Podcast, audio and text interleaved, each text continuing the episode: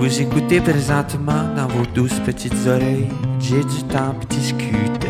Merci d'être là.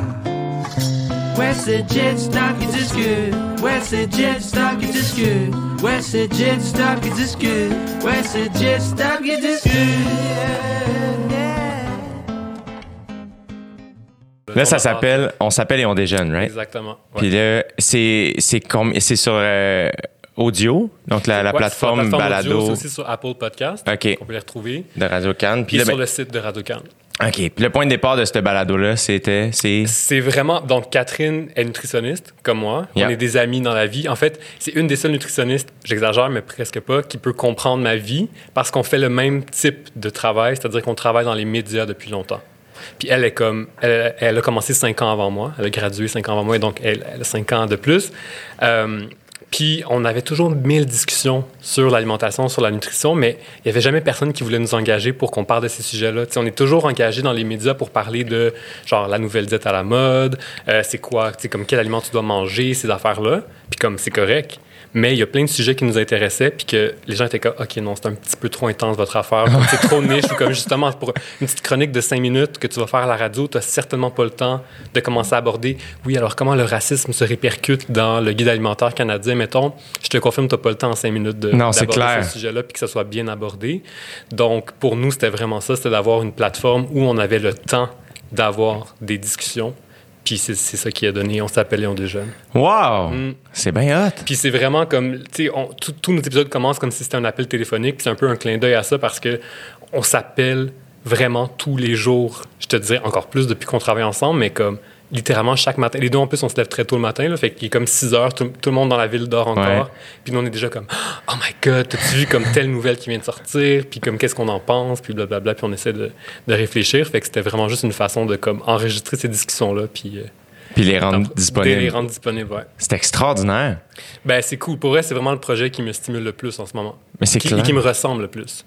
Mais c'est ça qui est. Puis je pense en plus, en tout cas, il y a beaucoup de sujets euh, par rapport à la santé physique, mentale, qui sont vraiment dans l'air du temps Mm-hmm. euh, et que j'ai l'impression qu'ils sont là aussi pour rester. Puis j'ai l'impression que la nutrition fait partie de ça. Ben, oui, absolument. L'alimentation, c'est, ça fait partie de l'expérience humaine. C'est ça. Peu importe, même si tu retournes 100 000 ans en arrière, l'alimentation a toujours été au centre de nos vies jusqu'à aujourd'hui.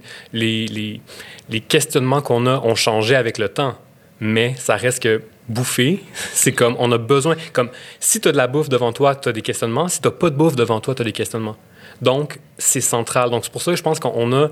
Je dis on, parce que vais arrêter de parler au on, là, à Catherine et moi, mais comme, comme profession, je suis quand même chanceux parce que j'ai une profession scientifique, mais où la science que qui m'intéresse, ou le sujet qui m'intéresse, ben, il fait partie du quotidien des gens. Sais, absolument. Je dis souvent comme si j'avais étudié en astrophysique, mettons, comme j'aurais eu beaucoup moins d'opportunités, probablement d'aller faire des chroniques sur l'astrophysique. C'est C'est- clair. Alors que la nutrition, tu regardes dans n'importe quelle émission de télé, de radio, de, des magazines, c'est devenu normal d'avoir soit des nutritionnistes ou des gens qui vont parler d'alimentation puis nutrition, c'est normal, tu sais. Fait que c'est fascinant quand même de se rendre compte à quel point on est obsédé par ce sujet-là, par la santé, par ce qu'on mange. C'est un sujet qui nous obsède. Absolument. Absolument. Et qu'est-ce qui. C'est peut-être euh, Kéten, là, mais on se connaît que très peu. Là, on s'est toujours juste Ouais. croisés sur des plateaux. Puis moi, à chaque fois, je te l'ai déjà dit, mais à chaque fois que je t'ai vu sur des plateaux, je suis parti comme avec un espèce de coup de cœur. Je suis comme, oh mon Dieu, il est Ah, ben, extraordinaire. gentil, ben tant mieux. Puis à chaque fois que je fais mon épicerie, je pense à toi. Puis plein d'affaires. Euh, mais c'est peut-être Kéten comme question. mais on dirait, qu'est-ce qui t'a amené à, à étudier la nutrition? c'est pas qu'étaine, c'est une bonne question. Euh, en fait, c'est vraiment un hasard. Comme j'ai toujours été comme très scientifique dans ma tête, comme la, la chimie, la bio, ces affaires-là, ça m'a toujours vraiment intéressé. Donc, si tu faisais un profil psychologique de moi, je pense que c'est vraiment plus dans la catégorie science que, que tu me retrouverais. Puis, quand j'étais au cégep, j'ai eu un cours de nutrition. Puis, j'ai fait comme, hein, À quel cégep t'allais? à Grasset. Arrête, moi aussi. Il y avait un cours de nutrition? Ouais, j'étais allé à Grasset. Ah, euh, en quelle année? Euh, moi, j'étais allé 2009 à 2011. Oh my god, ok. Moi, attends, de 2005 à 2000, non, 2005 à 2007, ouais. OK, ma sœur était là en même temps que toi. Ah, ma, ouais? ma sœur et son mari, maintenant, euh, étaient là en même temps que toi. 2006. euh, Martin est rentré en 2005 en même temps que toi. Mais eux, ils étaient en sciences lettres et arts. Oh my god, ok, mais oh my god, ok, mais j'ai une amie qui était dans ce programme-là, ils étaient comme 12 dans le programme. C'est ça, exact. se connaissent. Exact, exact, exact. Oh mon dieu, je vais lui dire, oh my god, c'est vraiment drôle. Ouais, c'est quoi son nom? Euh, on peut se la nommer? Et oui, Elisabeth. Ok. Il- il- il va- va On savoir la qui- salue, on la ouais. salue. Euh, donc, bref, oui, donc il y avait un cours complémentaire. En fait, ça s'appelait Santé et habitudes de vie. Bien cool. C'était vraiment sur comment nos habitudes de vie peuvent avoir un impact sur la santé, comme le, titre le dit. Mais moi, c'était la première fois, on dirait, j'étais vraiment naïf parce que c'est la première fois que je réalisais comme, hein, ce qu'on mange, ça a un impact sur la santé. Puis il y a des gens qui étudient ça. Pour vrai, là, je, je sais même pas comment ça se fait, mais j'avais jamais été exposé à ça du tout, du tout. Pour moi, puis c'est correct aussi, pour moi, l'alimentation avait toujours été juste du plaisir, point final. C'était juste comme, je mange pour le fun, puis dans ma famille, c'est culturel, puis c'est- c'est relié aux fêtes et tout ça. Puis c'est dans ce cours-là que j'ai fait, hein? Puis là, je me souviens que hein, j'ai commencé à gosser mes amis. Puis j'étais genre, oh mon Dieu, check le nombre de gras trans qu'il y a là-dedans. puis nanana. Puis là, mes amis étaient comme.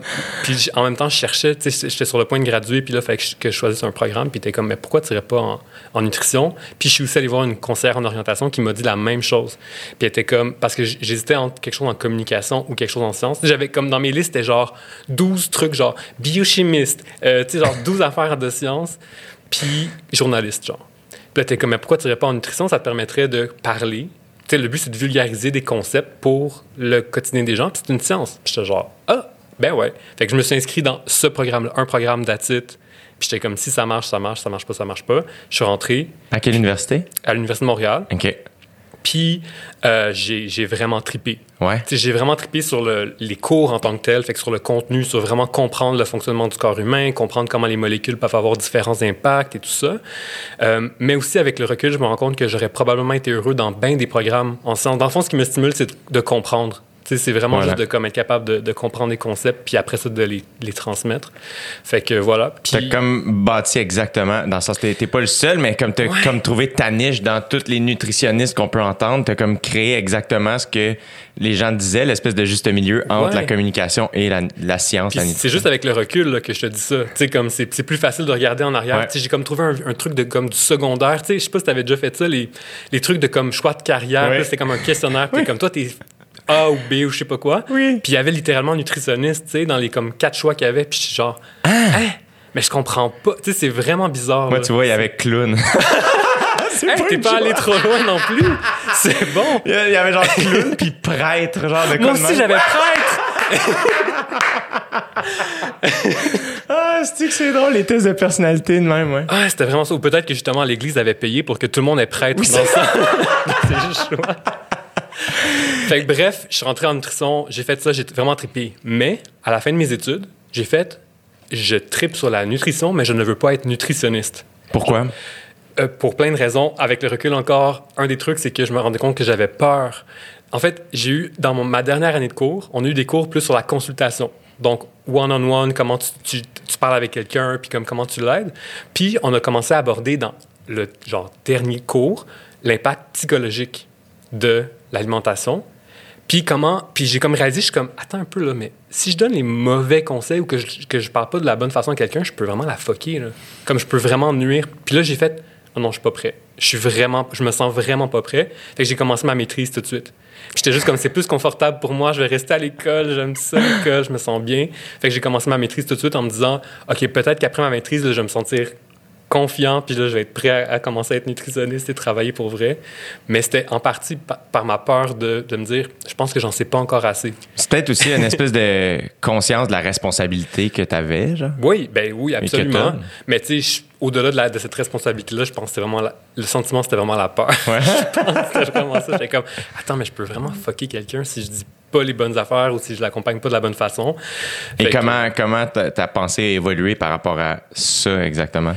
Ben, donc aujourd'hui, je ne pratique pas. Non, c'est ça. Donc 99% des nutritionnistes font un travail différent du mien. Euh, j'ai vraiment créé ma propre niche. Il y a d'autres nutritionnistes au Québec qui font un peu la même chose, puis même qui étaient là bien avant moi, ce qui, Ouais. ce qui justement témoigne, je pense, de l'intérêt de la nutrition depuis très longtemps au Québec ou ailleurs dans le monde. Mais tu sais, je pense à des Isabelle Huot ou Mm-hmm. Hélène Laurando qui sont là depuis des, des- des décennies là, maintenant, donc qui étaient là bien avant moi, qui ont, qui ont justement pavé la voie pour dire c'est correct et normal d'avoir des nutritionnistes dans les médias. Tu sais, je pense que c'est grâce à elles que que je suis capable de faire le métier d'aujourd'hui que j'ai aujourd'hui, Ouais. c'est parce que les recherchistes, mettons, d'émissions, c'est qu'ils posent plus la question. C'est genre, ah ben oui, des nutritionnistes, c'est normal d'avoir ça à la télé. Ouais. Euh, Est-ce que tu les as déjà rencontrés? Que... Bien sûr, ben oui, absolument. Là. Puis, c'est un petit milieu. Justement, la nutrition, on n'est pas, ben, on n'est pas tant, mais c'est quand même un petit milieu. Je connais quand même pas mal de monde. Mais les nutritionnistes en communication au Québec, je te confirme qu'on est un extrêmement petit milieu. Donc oui, on se connaît tous, puis on se parle tous. Puis moi, c'est c'est deux femmes que j'admire beaucoup, puis à qui j'ai beaucoup parlé. Surtout, tu sais, Isabelle, son côté surtout euh, entrepreneur, elle, c'est genre c'est incroyable. Comme c'est un empire qu'elle a carrément créé. Fait que je trouve ça vraiment fascinant de voir comment tu peux comme, bâtir ça à partir de la nutrition. Euh, puis Hélène, c'est vraiment le côté de ses communications.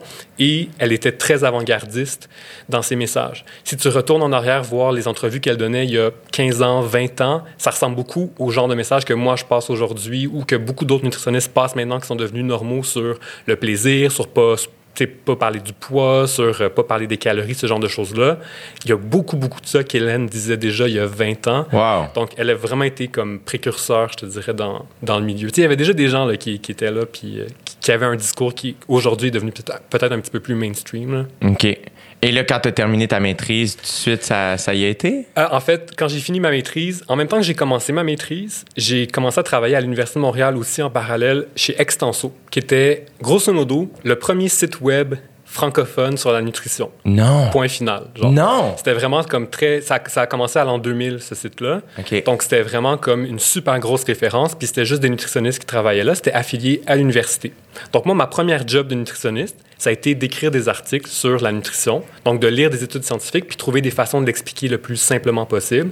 Mais aussi, Extenso avait comme mission de propager ça dans les médias. Donc, on était plugué déjà un peu partout avec les journalistes, les recherchistes. Donc, quand il y avait une nouvelle étude qui sortait, ils appelaient Extenso, puis là, on déléguait un ou une, ben, une nutritionniste très souvent qui allait euh, répondre aux questions. Wow. Puis moi, au début, ben, j'étais le petit nouveau. Fait que genre, si tu retournes en arrière, tu vas me voir le 25 décembre au matin à RDI ou genre en plein milieu des vacances scolaires, ces affaires-là. C'était moi qui allais plugger les trous. C'est vraiment, puis c'est là que j'ai commencé à faire mon réseau. Donc, à, à me faire connaître dans, les, sais, dans, dans le milieu. Est-ce que tu aimais ça?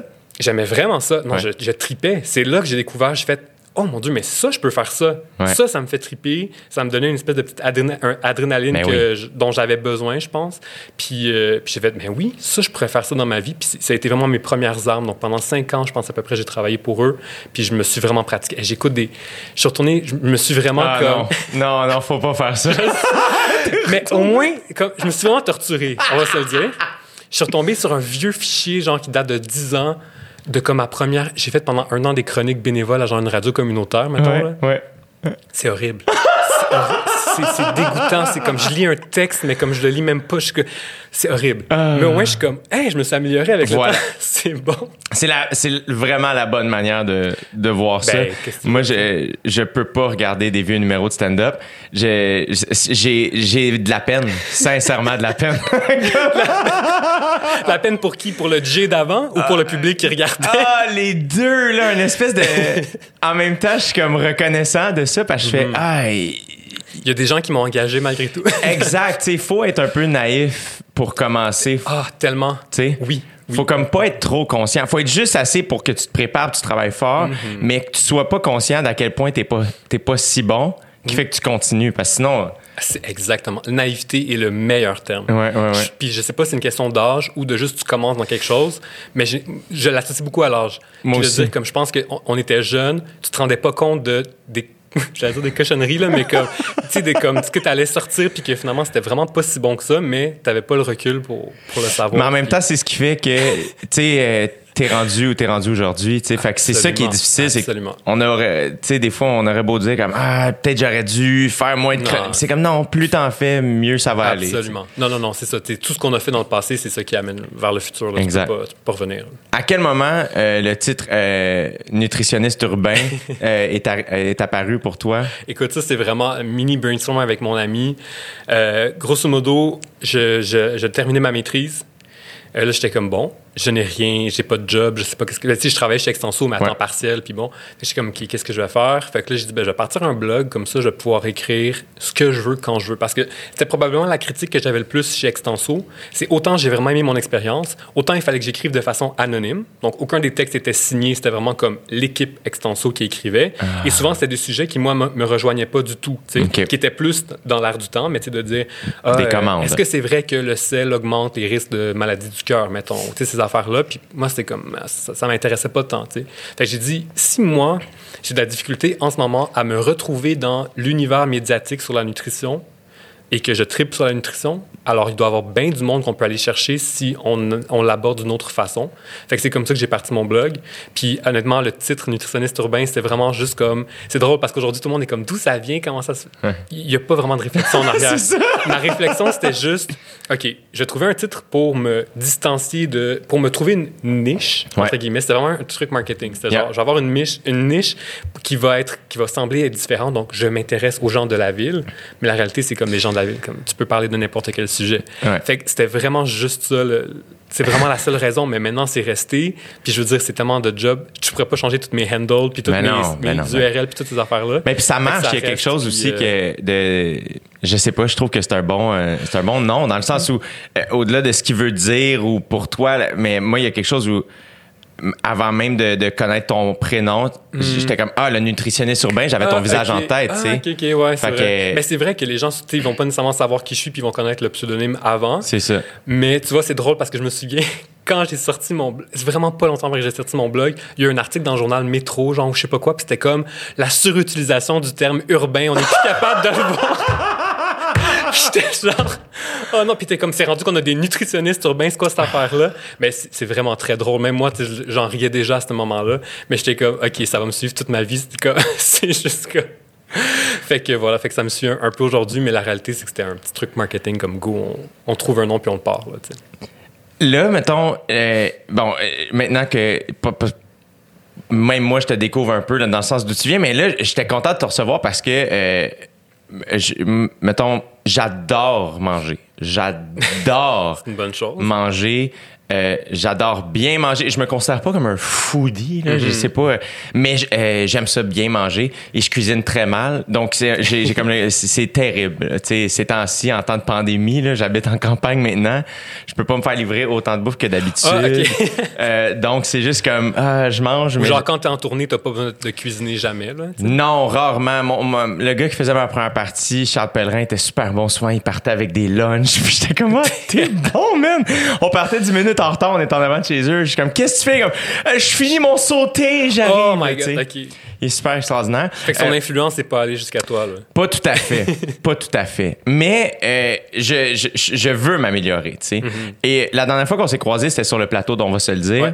Euh, et j'ai trouvé ça fascinant quand euh, tu parlais de, de nutrition. C'était, euh, alimentation instinctive. Intuitive. Intuitive. Ouais, intuitive. Mhm. Euh, Puis là, ben, tu viens de me dire aussi que quand tu étais. quand ben, tu as débuté ton blog parce que tu souhaitais parler de sujets que tu trouvais qu'on qui t'intéressaient du moins, contrairement à ce que tu te faisais demander Ouais. avant.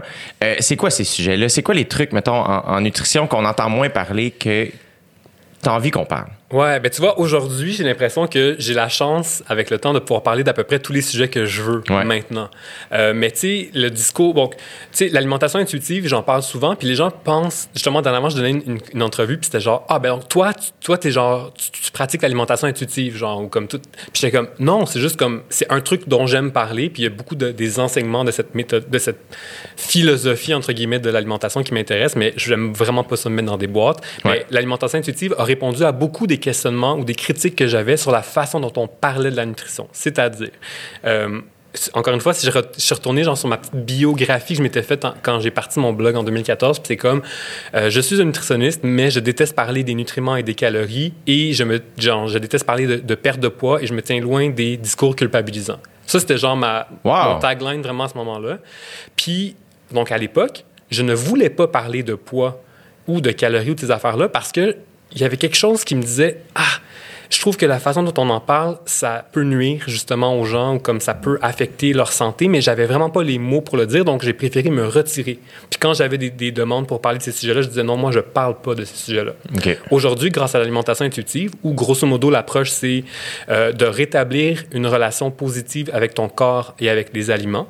Donc, d'arrêter de voir les aliments comme bons puis mauvais, puis genre, si tu manges ça, tu vas être en santé, si tu manges ça, tu vas être malade, c'est sûr, puis de dire qu'il faut absolument que tu sois le plus mince possible, puis de dire que euh, tu es une bonne personne si tu fais les bonnes choses, une mauvaise personne si tu fais les mauvaises choses, de réapprendre à écouter son corps aussi, quelque chose qu'on s'est beaucoup déconnecté. Donc, Quand t'as faim, quand t'as plus faim. Exactement, tu sais, c'est des signaux de base de notre corps, comme il nous dit genre c'est le temps de respirer ou comme c'est le temps de dormir. Il nous dit quand c'est le temps de manger ou d'arrêter de manger, mais on s'est souvent déconnecté puis on intellectualise beaucoup l'alimentation. Donc on mange avec notre tête très souvent plus qu'en écoutant comme Ouais. ce que notre corps nous dit.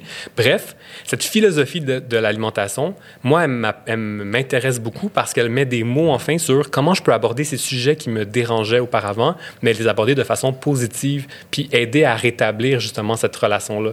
Donc moi, ce qui me fait toujours triper, puis ce qui est drôle aussi, c'est chaque fois que je fais des entrevues puis que je vais sur un plateau de télé, bon, deux choses. Un, on s'entend-tu que le milieu des médias, c'est un milieu qui est très propice à avoir une relation avec son corps négative. Absolument. Puis je veux dire, il y a beaucoup d'études sur le sujet. Dès que, dès que ton corps est mis devant une caméra ou que ton corps est ton outil de travail, c'est tu vas être une personne qui va être vulnérable à avoir une relation négative avec ton corps et les aliments. Donc, ce qui se fait, c'est que le milieu des médias, de mon expérience, c'est un milieu qui est rempli, rempli, rempli de mythes.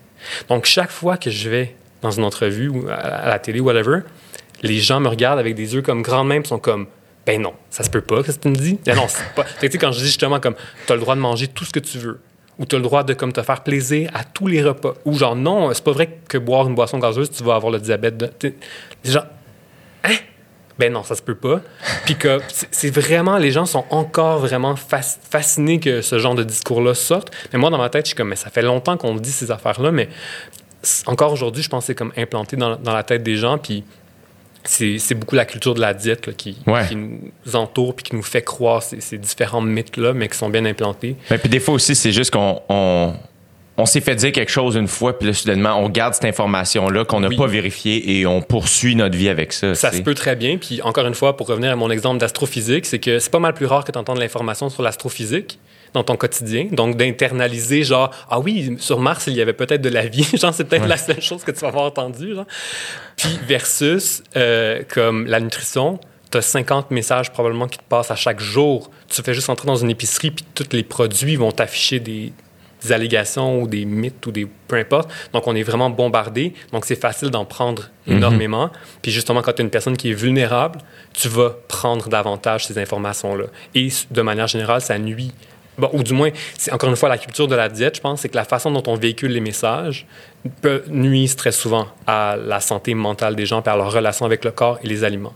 Puis, l'autre truc, c'est que, veux, veux pas, les gens qui m'écoutent, moi, ce sont des gens qui sont intéressés par l'alimentation. Ouais. Tu comprends? Ouais. Donc, c'est pas des gens qui cherchent du entertainment nécessairement, peut-être un petit peu plus que d'autres nutritionnistes, mais la réalité, c'est si tu m'écoutes, parce que tu aimes l'alimentation. Et donc, très, très souvent, c'est aussi une population qui est vulnérable. Et donc, c'est pour ça aussi que mes messages, je fais vraiment attention, puis je vais à contre-courant donc de la culpabilité, puis dire non, non, non, tu, dois tu peux manger ce que tu veux, parce que souvent, les gens qui m'écoutent, ce sont des gens qui, ben, qui peuvent avoir des troubles alimentaires, Ouais. qui, sont, qui ont une obsession particulière pour l'alimentation, qui, qui essaient de faire le, le- de manger de façon parfaite ces trucs-là. Alors, je- vu que je sais que c'est eux qui m'écoutent, ben je sais que dans ma tête, il faut que je double encore plus mes messages de comme non, non, Ouais. tu peux manger ce que tu veux, puis comme il n'y a pas de problème, puis il faut arrêter de voir les aliments comme des démons, puis Ouais, t'honores vraiment la responsabilité. En fond, c'est que tu, tu prends ta responsabilité de, Ouais. de vulgarisateur et de nutritionniste Ouais. et tu prends soin de ton, de ton auditeur, de ton auditoire. ben, c'est, c'est- j'avais pas pensé de cette façon-là, mais oui, je pense que c'est vraiment ça. Parce que tu peux, mon but, c'est pas de passer mon bac en nutrition aux gens. C'est qu'ils deviennent des nutritionnistes. C'est ça. que l'alimentation dans leur vie soit positive, puis que- ou, mettons, mon, mon objectif, on va dire, ultime, c'est d'améliorer la santé publique au Québec, Voilà. mettons. Et donc, si je veux améliorer la santé au public, de, la santé publique, c'est pas en disant aux gens, savais-tu qu'il y a 110 calories dans un sac de chips? Et non, c'est pas ça, qui va, qui va améliorer la santé. C'est au contraire amener des messages qui tiennent compte de la vraie vie des gens. pas juste de la science de la nutrition, mais de regarder de façon, bon, le terme est rendu un peu péjoratif, mais holistique. Donc, de regarder de façon. Donc, parce que souvent, holistique, c'est comme vu comme ésotérique, puis genre, ça veut dire que je parle aux esprits, puis euh, genre, je demande, c'est ça, que j'ai un médium qui vient me dire qu'est-ce que je devrais donner, là. Mais malheureusement, c'est comme devenu, c'est devenu un peu associé à ça, mais la réalité, c'est que holistique, ça veut dire de regarder l'ensemble de la personne, ou aussi d'avoir une vision qui est plus globale de euh, l'alimentation, puis c'est vraiment ça que j'essaie d'apporter. Je peux pas juste regarder la nutrition, faut que je regarde tous les autres aspects de l'alimentation si je donne un conseil. Ben moi, j'ai l'impression, en tout cas, à chaque fois que je t'ai entendu, que je t'ai écouté ou que je t'ai vu euh, dans les médias, j'ai toujours senti que, euh, tu vois, je le voyais plus de manière philosophique, ta philosophie par rapport à l'alimentation. Mm-hmm. et je trouve que tu es vraiment, en tout cas, j'ai l'impression que tu es, le peu que je connais toi, tu me sembles vraiment euh, avoir tout toutes les bonnes caractéristiques pour accomplir ton but parce que il y a quelque chose euh, euh, depuis le début de la conversation, tu es très souriant, dans le sens tu es très sympathique, mm-hmm. on te sent passionné mm-hmm. et pas du tout justement pas dans la culpabilité, pas dans. Il y a quelque chose de très doux chez toi aussi, parce que moi, je suis comme le peu de fois où je t'ai vu, j'étais comme tellement ouvert à t'écouter, mm-hmm. euh, qui fait que c'est une des raisons pour lesquelles je t'ai invité. Je suis comme, ah mon Dieu, il faut qu'on entende ce gars-là plus souvent. Tu sais. Mm-hmm. Ben merci. Honnêtement, encore une fois, je, je pense pas à ces affaires-là. C'est vraiment, tu me le dis, puis là, je suis comme, ah, OK, là, puis je vais, je vais y réfléchir pendant la prochaine semaine, puis je vais, comme, je vais suranalyser chaque chose. Mais. Euh, si, si, mettons, j'avais un objectif, justement, d'influencer de, les gens, même si, encore une fois, pour vrai, des fois, les gens me disent hey, j'ai changé telle chose depuis que je te vois, puis je suis comme Oh mon Dieu. c'est trop. Oui, pour vrai, ah, tout le temps. Tout le temps, je suis comme Non, non, mais si, je voulais pas dire, il faut que tu changes, là. tu sais, je voulais juste comme te donner de l'information, puis je suis comme Ok, non, mais dans le fond, là, arrête de, capoter avec ça. Là.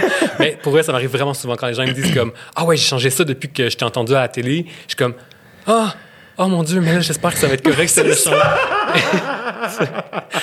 euh, fait que peut-être que c'est un peu ces craintes-là qui fait que je suis genre vraiment dans le comme je vais pas aller m'avancer trop. Mais aussi, c'est que ça fait des décennies qu'on a une approche très paternaliste avec la science, où en fait, on, présente les experts en peu importe quoi en santé comme donc l'approche paternaliste. Donc, je suis l'expert, je te dis qu'est-ce que tu dois faire, je te dis qu'est-ce que tu dois manger. Écoute-moi, c'est moi l'expert. Hmm. Ça marche pas. Oh, je veux dire, regarde, regarde l'état de la santé publique au Québec ou ailleurs dans le monde, dans les pays industrialisés, ça ne marche pas. Est-ce que je vais t'apprendre quelque chose, OK? Savais-tu que manger des fruits et des légumes, c'est bon pour la santé? Oui, je savais. Tout le monde le sait. Oui, c'est ça. Ça fait 50 ans au moins qu'on dit ça. Est-ce que tout le monde mange suffisamment de fruits et légumes? Non. Donc, il faut qu'on change notre approche. Il y a clairement d'autres problèmes. Donc, ce n'est plus une question de connaissance pantoute. Et puis, c'est aussi pour ça que je change mes discours. Parce qu'on n'a certainement pas besoin d'un XIM nutritionniste qui vient dire Hey, voici la pomme. La pomme est un vraiment bon fruit et c'est vraiment bon pour la santé. Tu devrais en manger plus souvent. On n'a pas besoin de ça, là. Tout le monde le sait. Qu'est-ce qu'il devrait manger, entre guillemets, selon ce que la science nous dit. Mais ça passe pas. Donc, il y a certainement d'autres choses qui affectent ce qu'on mange. Évidemment, la culture, nos valeurs, mettons, sur l'environnement, l'éthique animale, l'éthique des travailleurs, euh, la famille, nos amis, le, plaisir, le goût. Il y a mille autres facteurs. Puis je pense qu'il faut en, tenir compte. C'est pour, ça, c'est pour ça que mes discours, c'est pour ça que tu vas jamais m'entendre, à moins que je suis vraiment obligé. Là. Des fois, je me fais mettre dans un coin, là, justement, dans une entrevue, puis là, je suis comme obligé de dire ah, ben, OK, dernièrement, puis je pense que je l'ai, je l'ai verbalisé, fait que c'est correct, je peux, le, je peux le redire. Je suis retourné à On va se le dire la semaine dernière, ou en tout cas dernièrement, puis euh, j'ai vraiment, j'ai senti qu'il voulait que je les chicane. Les gens sur le plateau, j'ai senti c'était comme quasiment. Mais dis-nous que c'est pas bon, là, qu'est-ce qu'on fait? puis, moi, je, puis moi, je voulais pas embarquer là-dedans, mais c'était vraiment genre. Puis je l'ai vraiment dit, je suis comme. Là, on dirait que vous voulez que je vous chicane en ce moment. Que je vous dise, attention. Ah, c'était sur manger devant la télé. C'est ça. Ouais. Puis là, c'était genre, puis je pense que c'était comme Serge de Noncourt qui était comme, ah non, moi, je peux pas croire les gens qui mangent devant la télé, puis non, non, non. Puis lui, il était vraiment comme révolté par ça. Puis il était comme, mais dis-là que c'est pas bon, puis tu sais. Puis j'étais comme, non, mais moi, je suis pas là pour chicaner personne. Puis comme, si tu manges devant la télé, il y a souvent des raisons qui font que tu manges devant la télé. Bien sûr que dans l'idéal, d'un point de vue de santé publique, j'aimerais bien mieux que les gens mangent ensemble, qu'ils socialisent, qu'ils cuisinent ensemble. Oui, ça, c'est mon idéal. Mais s'il mange devant la télé, il y a des raisons qui expliquent ça. Voilà. Fait que c'est pas en disant t'es une mauvaise personne puis fais pas ça, c'est pas comme ça que ça va changer, tu sais. Non, mais surtout parce que, encore une fois, je pense que tu es conscient des gens qui t'écoutent puis tu es, conscient de la pluralité des réalités des gens qui fait que dire à dire que manger devant la télé, ça fait toi une mauvaise personne, ben le dude qui habite seul, qui fait de son mieux, puis qui revient de travailler à 8 heures avec son take-out, ben oui, ça se peut qu'il mange devant la télé parce qu'il est tout seul, tu sais, puis... Exactement. Puis, en- puis encore une fois, je l'expliquais dans, le, dans cette émission-là, puis j'étais comme... En plus, je me trouverais vraiment hypocrite de vous dire que c'est une mauvaise chose parce que moi-même, depuis le confinement, avec mon chum, on travaille les deux à la maison. On est les deux travailleurs autonomes dans un condo qui n'était pas conçu pour qu'on travaille les deux Ouais, c'est ça. à la base. Donc, on est 24 heures sur 24 ensemble depuis un an, sans arrêt. Donc, je te confirme, nous n'avons plus de sujet à discuter. là. Comme à la seconde qu'on a quelque chose à se dire, c'est quand je me retourne, hey, tu sais pas quoi? Ah ouais, OK. Ouais. That's it. Fait que, on arrive au souper, il faudrait comme qu'on se dise, OK, dans la journée, on- dans, dans le jour, on se parle pas, puis comme ça, le soir, on va avoir on Ouais. se dire. Fait qu'on écoute la télé, là. Fait que, fait que je suis comme, ce serait tellement hypocrite pour moi de donner des conseils que moi-même, j'ai pas le goût de suivre Ouais. ou que, tu comprends? Fait que- Absolument. fait que j'ai toujours ces, tous ces questionnements-là, puis je, je peux pas, genre, je ne peux pas parler de choses dans, dans- dans lesquelles je ne crois pas ou que, que c'est soit que c'est bénéfique ou que c'est même possible de faire ou comme, Ouais. en tout cas, fait que ça m'habite toujours ces questionnements-là. Mais c'est. Puis, euh, je pense aussi. Corrige-moi si je me trompe, mais il n'y a pas de recette qui fonctionne pour tout le monde. Je pense que nos corps fonctionnent tous un peu différemment, tu sais. euh, Entre autres. Donc, re- regardez juste la génétique. C'est un des facteurs qui influence comment les aliments vont être absorbés ou digérés par notre corps. Donc, on a tout. bon, donc, mettons, on prend quelqu'un qui a des allergies alimentaires, mettons. C'est ça. Donc, lui, manger des peanuts, c'est pas bon pour sa santé. Ben, s'il est allergique aux, arachides. Ouais. Puis toi, ça peut être un super bon aliment. Donc, il peut y avoir une différence entre le même aliment puis deux personnes différentes. Voilà. Euh, mais la culture aussi, c'est vraiment important. Donc, ce que. C'est comme moi, mettons, je suis à, à moitié québécois, à moitié égyptien, mettons. C'est-tu vrai? Fait que, ouais, fait que la, la bouffe de ma grand-mère égyptienne, mettons, ma culture, comme ces aliments-là, comme moi, je les mange, je m'en contrefous si c'est une assiette équilibrée ou je, ben, je veux dire, dans la vie de tous les jours, de toute façon, je m'en fous. Mais, tu sais, c'est comme, moi, je mange parce que quand je cuisine une recette de ma grand-mère, comme j'ai l'impression qu'elle est proche de moi, tu sais, puis je suis Voilà. heureux, puis comme ça me fait plaisir. Comme, c'est ça, tu sais, avec la pandémie, genre, je la vois plus parce que, à cause de la pandémie. Voilà. Puis, tu sais, l'autre jour, j'ai cuisiné justement un plat que j'avais jamais cuisiné. C'est comme un. Ça s'appelle la molokeia. C'est comme un. C'est comme la soupe verte. C'est comme le plat traditionnel égyptien. OK. Grosso modo, c'est comme une espèce de. Donc, c'est une plante euh, qui s'appelle la molo, euh, qui est Tu trouves ça où? Dans. Mettons, si tu vas chez Adonis, tu vas en trouver. OK. OK, OK. Euh, même chez Maxi, genre, Ah ouais? un peu, mais tu sais, où est-ce que tu as une offre plus euh, de produits ethniques, je te dirais, c'est quand même assez facile à trouver. Comme, tu sais, à côté des épinards hachés, mettons, Ouais. tu vas avoir la molo hachée. mettons. OK. Puis tu fais une soupe, un bouillon avec ça. Puis après, tu prends dans ton assiette, tu mets du riz, tu mets ce bouillon-là, qui est vraiment comme, puis qui devient un peu visqueux. Tu sais, la, la, Ouais. la- la plante, mettons comme des, des okras ou je sais pas, en tout cas, peu importe, mais Ouais. ça devient un petit peu visqueux. Puis tu mets genre de- du poulet, puis de, de- du vinaigre, puis des Mm. oignons. C'est vraiment super simple, c'est vraiment. Mais je te jure, la première fois que j'ai cuisiné ça chez moi, et avec mon chum en plus, parce que ça fait longtemps qu'il est, là, fait que lui, c'est comme quasiment rendu sa grand-mère, Ouais. on était sur le bord de pleurer, là en cuisinant. Puis genre, on, on- on sautait. Je veux dire, je, je cuisinais et je sautais dans la cuisine. Puis j'étais genre, oh mon Dieu, ça sent comme chez, comme chez ma grand-mère, ça sent comme chez Teta. Oh mon Dieu, je capote. Là, genre, on, on sautait dans la cuisine puis on était heureux comme... Comme ça faisait longtemps que j'avais pas été heureux, tu sais. Euh, C'est clair. Alors, l'alimentation, c'est vraiment, vraiment plus que juste la santé. C'est clair. Puis je veux dire, moi, justement, je mange. Puis, même, affaire, je mange presque plus de viande. Mais ce plat-là, je te garantis que je vais mettre du poulet dedans. Parce Ouais. que c'est ça la recette. Puis c'est, du poulet. Fait que j'ai allé acheter du poulet pour ça que ça faisait genre un an ou deux que j'avais pas cuisiné du poulet. Ben, je m'en foutais totalement. Là. J'étais genre, je vais manger ce plat-là, puis je vais le faire exactement comme ma grand-mère le fait. Fait que, tu sais, ça va vraiment au-delà de juste la nutrition et la santé. Et donc, selon ta culture, je me rends compte, j'ai fait une grosse parenthèse, mais c'est juste pour dire qu'il y a plein de facteurs qui influencent ce que tu vas manger, qui vont bien au-delà. Donc, chacun, on est différent. Chacun, on a une, une façon différente de voir les aliments. On a un bagage qui est différent. Donc, c'est impossible de dire, il faut que tu fasses ci, puis il faut que tu fasses ça. Puis, si je peux t'amener à une réflexion plus loin, sachant cela, alors jamais une diète à la mode ne pourra fonctionner. Ou jamais un aliment ne sera réellement un super aliment ou l'aliment que tu dois absolument manger. Jamais. Mm. Donc, il faut arrêter de croire qu'un jour ça va arriver parce que on est tous différents. Ça ne se peut pas qu'une recette miracle marche pour tout le monde. C'est impossible. C'est ça. Impossible.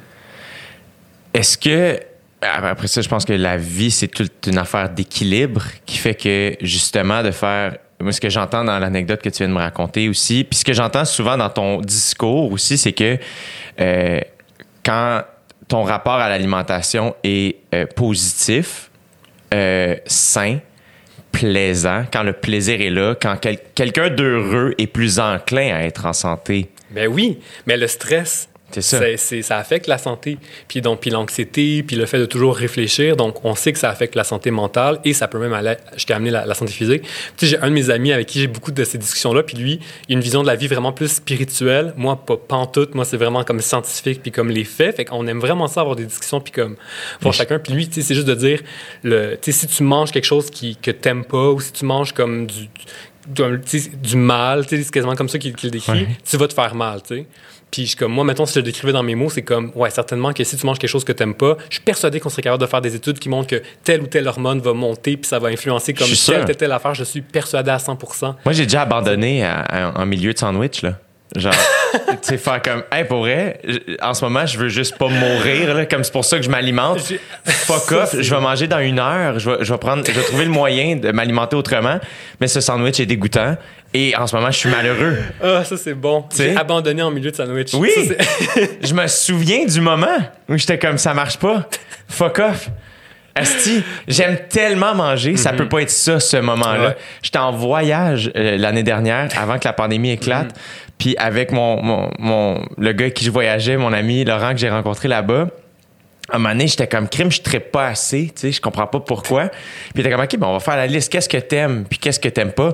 Et la première chose qui me rendait malheureux là-bas, C'était c'est la bouffe. c'était la bouffe. C'est je fais, pour vrai, euh, j'ai les toasts au beurre de pinot avec la banane le matin me rendent fucking heureux. C'est délicieux. Ouais, ouais, ouais. Mais si on m'offre nos pâtes le soir, puis que c'est collé, puis que c'est dégueu, Mm-hmm. pour vrai, ça finit vraiment mal ma journée. Puis ça me met comme je suis- je sais pas, il y a de quoi qui me met en crise. Genre, je suis déçu, j'ai de la peine, c'est plate, genre. Fait Ben, je te que- comprends. Parce qu'en plus, un voyage, c'est quoi? Le mindset quand tu es en voyage, c'est d'avoir du plaisir, puis de maximiser ton plaisir. Ouais. Puis ça, je le dis souvent. Encore une fois, je pense, le pire, c'est que je pense que tu étais là cette fois-là, on va se le dire, ou peut-être je, me- je mélange mes fois, mais j'ai dit exactement cette chose-là. Parce que, encore une fois, Serge parlait de, de qui, qui vit en Italie, puis qui Ouais. va souvent. Je Ouais. disais, ben, ce mindset-là que tu as quand tu es en Italie, tu devrais peut-être le garder dans ta vie de tous les jours. Parce que le mindset qu'on a quand on, on est en voyage, qui est de maximiser le plaisir, tu as le droit aussi de l'avoir à tous les jours. Puis, sais, si, si, mettons, tu es quelqu'un qui se restreint full dans la vie, de tout, puis là, tu arrives en voyage, là, ça se peut que tu pars sur une chire, puis comme tu vas. Et genre, j'ai été très souvent cette personne-là dans ma vingtaine. J'ai été vraiment très souvent parce que j'ai toujours été comme le petit perfectionniste, puis genre le petit comme, tu sais, faut être parfait, puis ah, faut pas boire d'alcool ou presque, Ouais. tu sais, comme vraiment genre. Bon, Euh, tu sais, comme, bref, j'étais malade. Ch- Chacun de mes voyages, genre, j'étais malade parce que là, genre, j'allais dans l'autre extrême. Ouais. Tu comprends? Mais ça, c'est comme normal parce que si tu passes de comme tu fais pas grand chose ou que tu te restreins beaucoup, ben là, quand tu arrives. Donc, ce mindset-là de se permettre de faire des choses va, va probablement aider à pas avoir ces espèces de gros dérapages. Puis on peut l'avoir dans la vie de tous les jours, des dérapages là, comme ça. C'est des, des pertes de contrôle où justement, quand tu te restreins beaucoup, bang, tu vas aller dans, dans l'autre con- dans l'autre euh, extrême. Donc, bref, le voyage, maximisation du plaisir. L'alimentation fait partie du plaisir. Alors, c'est sûr que tu étais triste si ça goûtait pas bon. Là. Ouais. Puis je te comprends à 100% Moi, c'est la même chose. Mes voyages sont centrés autour de la bouffe. Même chose. Donc, avant de partir, je sais déjà comme les- c'est quoi les restos les plus cool qu'il y a dans tous les endroits pour être sûr que, genre, chacun des repas que je vais manger, je vais être heureux, ça va être bon. Puis je, vais- je vais être comme, OK, je suis allé à cet endroit-là particulier. Comme, moi, c'est vraiment toujours centré autour de la bouffe. C'est sûr, ça, ça. Ben, moi, je réalise aussi, en fait, que c'est euh, de loin ce qui m'attire le plus. Euh, la bouffe puis les spectacles, tu sais. Fait que Mhm. ça va beaucoup être. Surtout quand on va dans des villes, là, mettons, là. Ouais. Euh, mais tu sais, je me souviens d'un voyage à New York avec mes deux meilleurs amis, puis il y a une journée où on a juste marché et mangé, mettons, aux heures et demie. Fait que c'était comme, OK, ben on va aller chercher notre café là, on marche, on se pogne un sandwich déjeuner à telle place. On en a mangé 7-8 fois dans la journée. Journée de rêve. Je me souviens de tous les détails. C'était extraordinaire. sais. Euh, Mais ce genre de choses-là, tu peux le faire quand tu es à Montréal. c'est ça, exact, même chose. Mais il y a quelque chose aussi où ce que euh, le pire, c'est- je je réalise, j'ai tou- j'ai toujours eu, je pense, un rapport assez sain avec la nourriture. Je mange beaucoup, je suis pas gêné de ça, même que souvent, c'est les autres qui vont faire. Puis je suis rendu vraiment bon pour comme me défendre, parce que souvent, les autres vont passer des commentaires. OK. Puis ça se veut pas tout le temps négatif. Il y a un de mes amis qui trouve ça bien drôle. Puis je suis comme, Jay, tu as un besoin en protéines plus, ou- plus, plus grand que la moyenne. Puis ça, ça me fait à la limite rire, tu sais. Ouais. Mais, euh, tu sais, je suis un gars très actif, très intense. Donc, oui, je mange comme beaucoup. J'aime manger. Euh, mais je réalise à quel point ça, ça va déranger les gens autour de moi. Euh, et on a cette espèce de rapport-là, mais ça arrive que moi, je vais faire inconsciemment. Mettons, hier soir, je soupe tout seul chez moi. Puis je suis comme, je peux pas prendre une bière. là, je suis. Et là, donné, je fais, Hey, pour vrai, t'es-tu malade, man? Comme une bière. Puis là, là, je me parle tout seul. La culpabilité est là. Puis je fais, voyons, attends, j'ai pas de trouble alimentaire. Chris, bois une bière, puis ferme ta gueule. Puis à la limite, c'est à moitié, t'as vu plus, t'as vu plus. Mais, mais j'ai- puis j'ai réalisé que je l'ai pas enjoyé. OK. Pas en tout. OK, OK, ouais. Parce que là, on dirait que j'étais comme déchiré, puis tout ça.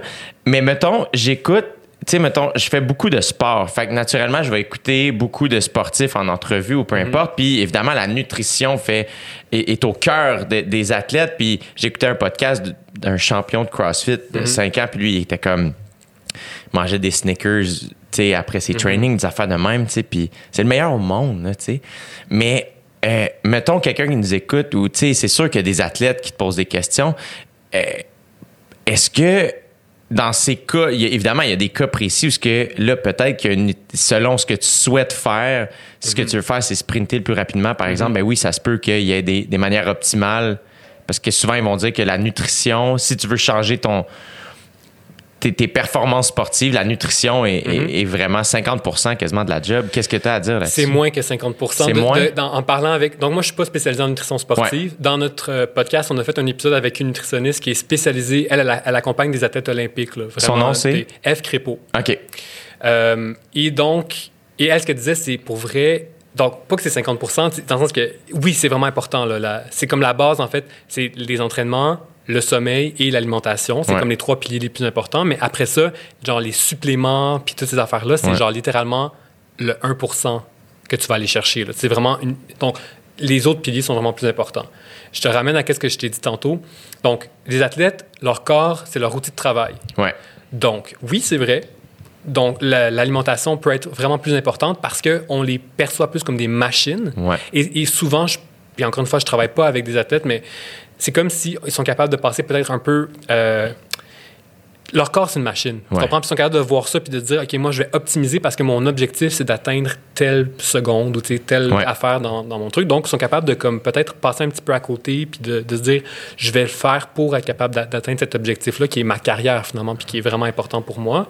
Euh, mais, ce que je t'ai dit aussi tantôt, c'est quand ton corps, c'est ton outil de travail, qu'est-ce qui se passe? Tu as beaucoup plus de risques d'avoir une relation troublée avec les aliments et ton corps. Les athlètes, c'est une population extrêmement vulnérable. Ben oui. Parce qu'ils sont jugés constamment sur leur corps et parce que c'est ça, c'est faut que leur corps performe pour qu'ils aient la job. Ouais. Donc, c'est une population super à risque de mythes alimentaires, de troubles alimentaires, de vraiment avoir plein de problèmes. Donc, c'est important d'être accompagné par des nutritionnistes, je pense, et pas n'importe qui parce Ouais. qu'ils peuvent se faire passer du, du gros n'importe quoi. Euh, mais c'est vraiment ça. Je pense que la distinction, c'est que leur corps, c'est leur outil de travail. Donc, là, oui, optimiser la nutrition, puis dire comme mange ci, puis mange Ouais. ça, puis fais ci, puis regarder peut-être aux nutriments un peu plus quand Ouais. même que dans la population en général. Mais on parle vraiment d'athlètes de haut niveau qui, s'entraînent tous les jours de leur vie, puis qui font... Fait que, tu sais, quelqu'un qui, qui, court là, pour le plaisir, là, puis qui disait, moi, je cours quatre fois semaine, cinq fois semaine, tu sais, quel supplément j'aurais à prendre? T'as pas besoin de supplément. C'est vraiment beaucoup, là, cinq- courir cinq fois par semaine. ouais. Je suis totalement d'accord, c'est super, bravo, ça va être bon pour ta santé, c'est sûr. Mais honnêtement, là, t'as pas besoin de changer quoi que ce soit, là, puis... euh, Puis, puis ce, qui est, ce qui est fascinant, c'est que notre corps est tellement bien fait.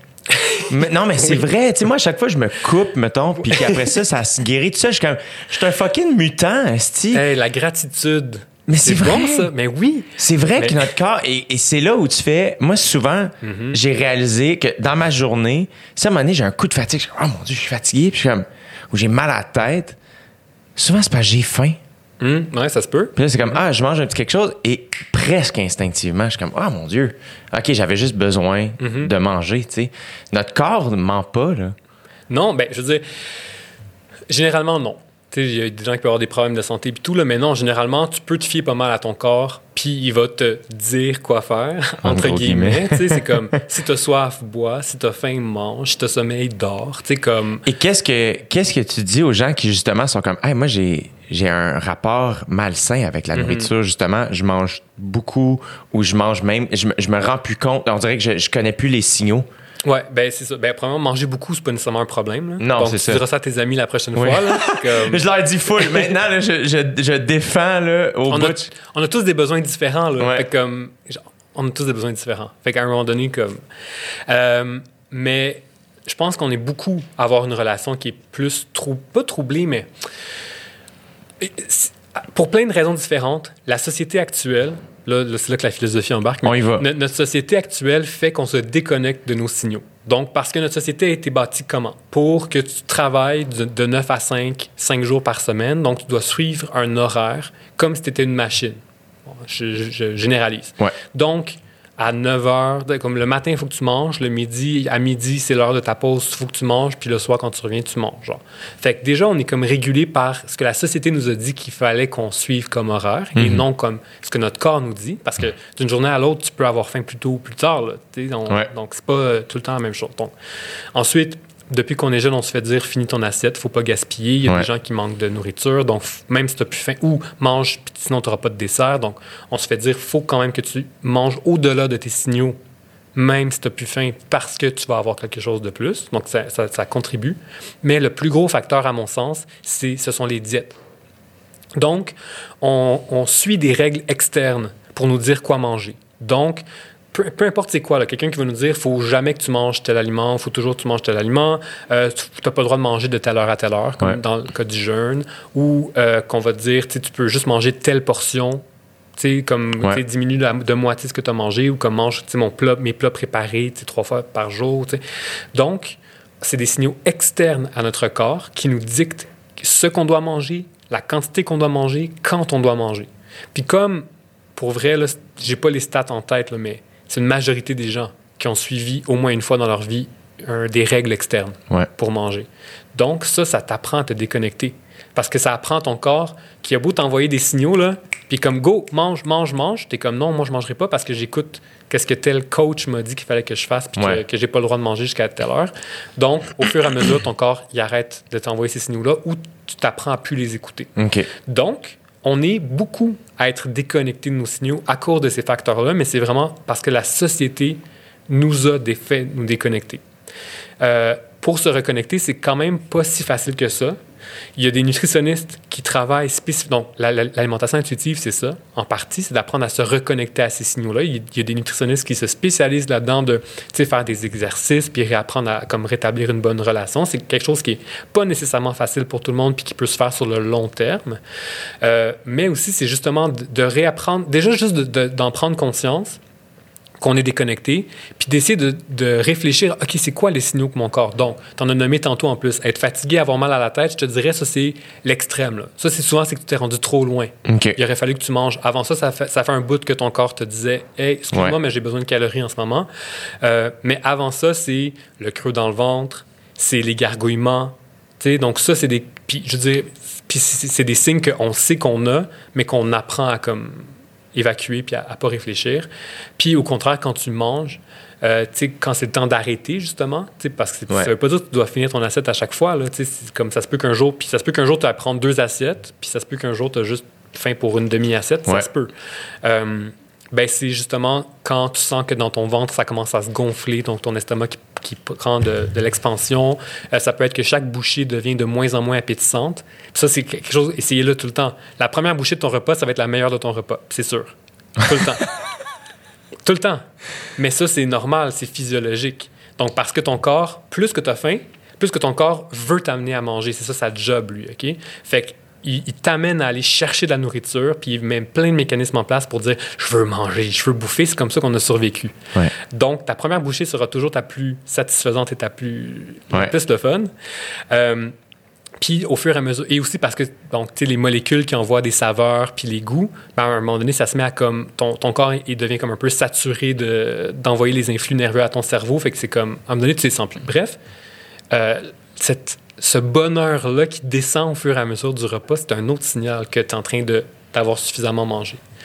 Euh, donc ça, c'est juste des petits trucs comme ça. Puis c'est facile de le dire, puis de le verbaliser, puis d'en parler dans l'entrevue, puis de dire ah, oui, écoutez-vous, tu sais. Mais souvent, je, je, le niaise un peu en disant, tu sais, c'est aussi facile que de dire comme aime-toi, puis tout va bien aller, tu sais. c'est ça.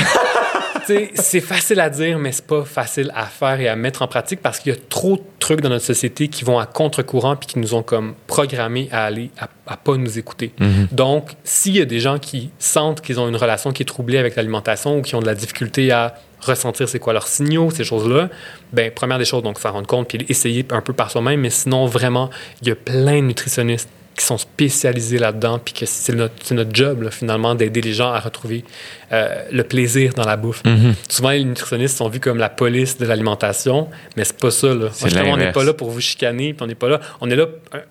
Une bonne nutritionniste, c'est quoi? C'est quelqu'un qui te prend où est-ce que tu es, puis qui va trouver des trucs pour que dans ta vie, tu sois heureux, puis que, comme que la bouffe soit, ait une place heureuse dans ta vie, tu comprends? C'est quand même extraordinaire. Ça, quand, ce, que, ce que tu viens de dire, c'est exactement ça. C'est l'inverse de... De, ce qu'on a comme... Ouais, de ce que les gens peuvent des fois penser. C'est comme, ah non, je veux pas me faire... C'est l'exact opposé. C'est quelqu'un qui veut te rendre plus heureux. C'est extraordinaire. Puis... Tu sais, on va mettre beaucoup d'énergie. Moi, le premier, on va mettre beaucoup d'énergie dans le gym, euh, mais on va tellement puis ça va être 4, 5 fois semaine. Alors que se nourrir, c'est 3, 4 fois par jour. Mm-hmm. euh, même chose, tu sais, fait je trouve ça euh, ultra bénéfique. Euh. Moi, je pense que oui. C'est sûr que je suis biaisé, mais je pense que tout le monde devrait aller voir une nutritionniste dans sa vie, au moins une fois, ou tu sais, comme de, de, de, façon récurrente, là. Sincèrement, je pense que ça serait bénéfique. Puis des fois, j'ai de la difficulté à gager comment, mettons, les psychologues, c'est vu dans la société. J'ai l'impression que c'est devenu un peu plus démocratisé, puis c'est comme normal d'avoir un psy ou d'aller voir un psy ou d'être allé voir un psy. Puis que la majorité des gens, j'ai l'impression, ont comme image que ah, ça va être bénéfique pour moi de juste aller le faire. Mais pour moi, c'est la même chose avec les nutritionnistes. J'aimerais qu'on arrive à cette, cette même euh, façon de réfléchir à la nutrition, puis de se dire, pour vrai, tout le monde devrait aller voir une nutritionniste, juste pour comme une fois, là, genre, juste checker un peu qu'est-ce que je mange, qu'est-ce que réfléchir un peu à la façon dont, je mange, puis voir si je suis sur une bonne voie ou pas, j'ai ouais. du bonheur ou pas.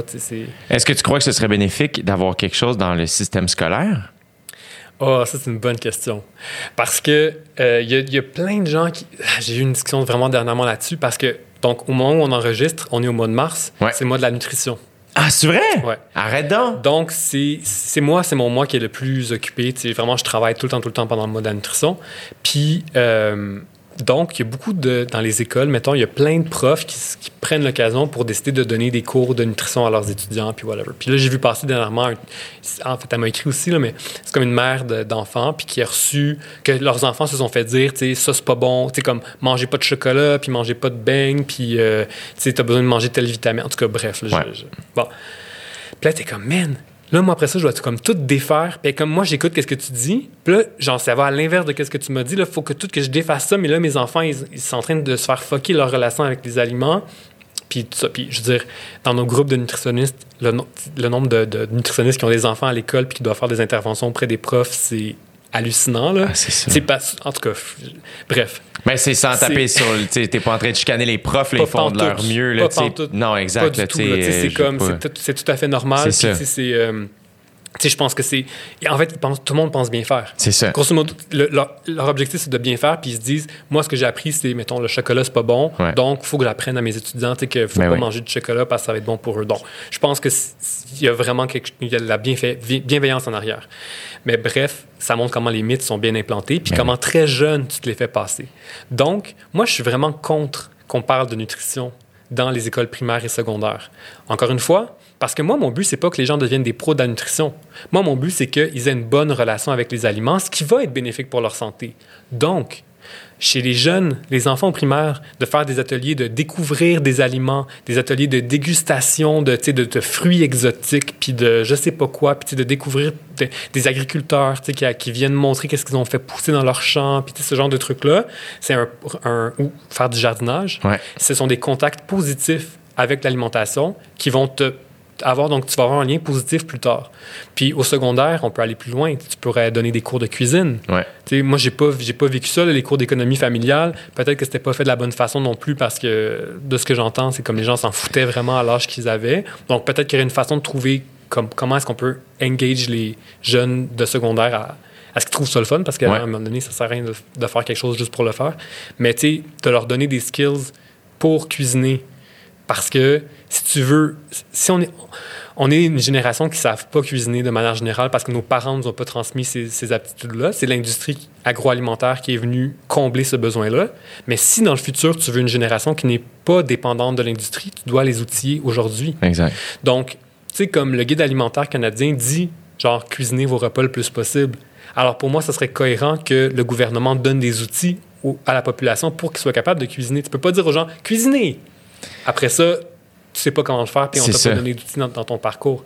Donc, on- à mon avis, on améliorerait bien plus la santé publique d'un point de vue de l'alimentation si on, a- on avait ces contacts positifs, pas mal plus que de dire hey, mange du- des grains entiers, là, c'est bon, c'est plein de fibres, tu vas voir, hum, ça va comme.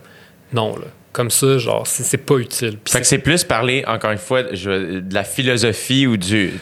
Tu sais, de- d'aller plus grand que d'aller dans c'est le. de parler des aliments plutôt que de parler de la nutrition, Voilà. puis de faire des contacts positifs, puis de donner des outils concrets, des aptitudes. Comme on donne, comme aujourd'hui, je pense que maintenant, on donne des cours, mettons, plus d'économie, euh, euh, de finances personnelles, tu sais. Ouais. Donc, c'est quoi une carte de crédit, comment ouvrir un compte de banque, ces affaires-là. Je sais pas si ça se donne ou pas, mais bref, ça, c'est des outils concrets que tu donnes à quelqu'un que moi, j'aurais aimé vraiment ça savoir quand j'étais au secondaire pour plus tard. Ben, c'est la même chose. Il faut qu'on prépare les jeunes pour les, les- le futur. Donc, il faut leur donner ces outils-là de comme, OK, comment tu fais pour cuisiner, puis comme, comment je fais pour cuire un œuf, mettons, là, je- Ouais. si je le sais pas. Absolument. Ben, il faut que tu saches ces affaires-là parce que sinon, là, hey, comme ça va, ça va aller mal. là. Si on a des générations de gens qui ne cuisinent pas, qu'est-ce qui va se passer? L'industrie va continuer à, à offrir ses produits, puis on va être dépendant d'eux, tu sais. Mhm. Que- Je suis en train de lire le livre d'Anthony Bourdin. OK. mhm. Euh, Puis il y a un peu de ça quand il raconte que lui a étudié euh, la CIA là, aux États-Unis. Là, j'oublie ce que c'est. là, C'est quelque chose par rapport à une, une école de cuisine. OK. Puis c'est ça qu'il raconte. Il est comme Ah, ben, après ça aussi, mettons que tu fais Ah, ben, des cours de cuisine dans une école secondaire. Il y a tellement de monde pour. Tu sais, il n'y a pas de gaspillage. là. Il y a tellement de gens pour manger Oui. le repas. Puis juste comme, ben, des fois, c'était un succès, puis des fois, c'était dégueu, mais on le mangeait, puis on apprenait, tu sais. Mhm. Mais juste là, tu me dis ça, puis je suis comme, oh my God, une fois par semaine, euh, sais, ou une fois par mois, si tu as un groupe qui s'occupe de la bouffe de l'école, tu sais. euh, Ça peut être ça. C'est super cool. Il y a la tablée des chefs qui font ça. là, C'est un organisme qui justement donne des cours. Ben, c'est vraiment c'est parascolaire. Là, puis je sais pas exactement comment ça fonctionne, mais c'est parascolaire. Ils vont dans les écoles puis ils créent des brigades, donc des jeunes qui vont comme devenir, euh, qui vont apprendre à cuisiner. Puis après ça, c'est des compétitions à travers la province de, de bouffe. Moi, j'ai déjà été juge pour ces, ces Ouais. compétitions-là. Puis pour vrai, à chaque fois, j'étais genre vraiment ému. Genre, oh mon Dieu, ils ont comme 15 ans, puis ils viennent de cuisiner genre un truc vraiment genre haut de gamme, comme c'est malade, puis c'est trip. Puis aussi, je me dis, hey man, au secondaire, être dans la brigade culinaire, mon Dieu, que j'aurais pas été cool à cette époque-là, ou comme si j'aurais pas osé le faire. Puis eux, comme ils s'en foutent, puis ils le font, puis je suis comme, wow, vous êtes trop hot, comme C'est clair. c'est tellement, c'est- vraiment inspirant, tu sais, je trouve, de les voir. Puis, euh, fait que, tu sais, il y en a des jeunes intéressés à ça, là, tu Mais ça. sais? Puis vraiment beaucoup, là, en fait, là. Non, mais c'est sûr. Puis, encore une fois, ça, c'est mon côté la vie est belle et comme tout le monde est heureux. mais en arrière, il y a le côté santé publique. En arrière, je suis comme, mais ça, je pense que ça aurait des retombées positives d'un point de vue de la santé publique. Est-ce que, là, c'est peut-être une question très 2021, là, les réseaux sociaux, mais justement, on- n'a jamais été autant dans l'image. J'ai l'impression, tu sais, euh, Ouais. on est tout notre propre médium, on fait tout, euh, on est tout très conscient de notre Mhm. corps, de notre face, de ce qu'on a l'air, de ce. Mhm. Euh, J'imagine que cette, je vais utiliser le mot détresse ou du moins ce rapport des fois malsain à la nourriture, j'imagine. Tu vois-tu un lien là-dedans? Ben, il y a certainement un lien. Est-ce que ça c'est c'est arrivé le jour où les médias, sociaux- les médias sociaux sont arrivés? Je pense pas. Tu sais, je pense que ça a toujours existé, mais oui, je pense que c'est comme ça- ces plateformes-là, tu mettons Instagram, ce que ça fait, c'est que, comme tu dis, on est chacun, dans le fond, c'est comme, c'est quoi un profil? C'est une projection de qui tu es ou de qui tu aimerais que les gens pensent que tu es. Ouais. right? Donc, ce que tu montres, c'est tout pour montrer que tu es une bonne personne. Puis tu vas cacher tout ce qui pourrait être perçu comme tu serais une mauvaise personne. Donc, tu montres juste le positif. Donc, oui, un, tu as toute la, la question des likes, puis de comme plus que tu as de likes, plus que tu es bon et populaire et, comme, que, et que ça peut être associé à ton, estime personnelle. D'ailleurs, je suis curieux, toi, est-ce que ça t'est déjà arrivé de te, de te faire prendre au piège? Ben oui, c'est sûr que oui, absolument. Absolument, puis c'est facile après ça aussi. Moi, mettons, mon rapport à ça a beaucoup changé parce que moi, je suis j'ai- eu beaucoup de following juste avant que l'algorithme change. Je pourrais quasiment te dire la date où ça a changé tellement j'ai vu la différence.